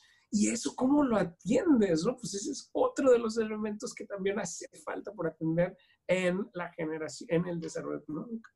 Otro más, el, la sustentabilidad. También la mencionaste, pero es este concepto de sustentable. De nada me sirve yo generar riqueza si me estoy acabando los recursos de los que dispongo, por ejemplo. Pues no, a ver, seamos sustentables. Genérame riqueza sin, sin agotarte los recursos de los que dispones. Trata que la generación de riqueza sea renovable, que tus recursos, sin, sin lapidarlos y sin acabártelos, puedas asegurar la generación de riqueza para generaciones futuras. Ese es otro elemento, ¿no? Otro, la infraestructura, ¿no? Eh, es comunicaciones, tecnología, en, en, telecomunicaciones, ahorita, fíjate. Eh, otra vez, si, si, nos ponemos a ver los indicadores que, que, mm, este, que tenemos para, para ah, penetración de acceso a Internet y, de, y, y, de este tipo de servicios en, de telecomunicación, pues también hay mucho que desear, ¿no? Digo, ahorita en, en, el país, ante la pandemia, el sistema educativo tuvo que migrar a la televisión ¿Y, y, por qué? Pues porque por Internet no puedes ofertar clases porque no hay servicio de Internet, ni hay muchos mexicanos que tienen acceso a una computadora con Internet, ¿no? Entonces tiene que ser por vía televisión. Y aún así te enfrentas a gente que no tiene acceso a luz, por ejemplo. Entonces, otra vez, ¿no? ¿Cómo, cómo atiendes esto ante las carencias en infraestructura? Pues que, que está basada para, pues, los satisfactores básicos de tu población, ¿no? Entonces, es cierto, a estas teorías que has mencionado hay que complementarlas con cómo, pues, este, lograr estos satisfactores básicos, este concepto del desarrollo económico, ya no el del crecimiento, porque el crecimiento puede generarse, pero ha generado desigualdad, ha generado descontento, ha generado pues demasiadas cuentas por, por que, que, deben, que, que, se, que se deben, ¿no? ¿Por qué? Precisamente porque pues no, no tenía o no estaba centrado este modelo en las personas, ¿no? sino más en la generación de riqueza. Entonces, es cierto, ahí es la tarea principal de, de, de, la nueva economía que se tiene que estar escribiendo a partir de, estas, de estos retos en los que nos estamos enfrentando. ¿no? Bueno, Manuel, eh, muchas gracias. En realidad ha sido una, una conversación muy, muy informativa, muy fructífera. Eh, yo creo que te vamos a contratar para un nuevo para una nueva sesión en algún momento. Eh, por ejemplo, muchos de los temas tú los, los, los has, eh, los has sugerido de alguna manera. Por ejemplo, uno de los grandes temas que, que, quedan pendientes en esta, en esta discusión es el tema de la industrialización. O sea, ¿qué, qué tipo de industria necesitamos teniendo en cuenta ese, ese tipo de desafíos, es decir, cómo se genera una industria que contamine menos o que contamine al mínimo. Eh, porque, por ejemplo, el, el, desarrollo, todo el desarrollo industrial chino ha, ha costado un, ha tenido un alto costo para el planeta, no solamente para China. Eh, quedan estos otros temas, cómo ir avanzando hacia una teoría económica como lo decíamos, que, que, equilibra un poco estos dos, estos dos grandes desafíos. Pero de todos modos, eh, queremos, eh, vamos a dejar hasta aquí por el momento. Eh, esto ha sido un debate que lo titulamos en la sesión de hoy, que es el tercer conversatorio, la economía en el proceso constituyente. Hoy día tuvimos al doctor Manuel Lecuanda, un economista titulado en el Instituto Tecnológico Autónomo de México y hoy día profesor del Colegio de la frontera norte. Eh, eh, trabajamos básicamente tres temas, el tema de eh, las políticas monetarias, las políticas fiscales, la economía en general, ha sido, ha sido un gran, una, gran conversación. Queremos agradecerles a todos los que nos escuchan y a todos los que nos están viendo y queremos seguir adelante eh, vendrán más temas de, de, discusión y de conversación en, esta, en, esta, en, estos, en estos conversatorios sobre el proceso constituyente. Entonces, eh, despedirnos, agradecer eh, la presencia de el compañero Oscar Waldo, que se maneja muy bien en temas económicos, más de lo que yo pensaba o, habíamos logrado conversar en algún momento. sería todo, nos estamos despidiendo, les agradecemos mucho eh, el, habernos escuchado y será hasta, la próxima, hasta el próximo conversatorio. Manuel, muchísimas gracias. Oscar, gracias. Muchas gracias a todos. Gracias por la invitación, Fabio. Gracias por tus preguntas, Oscar. Qué amable.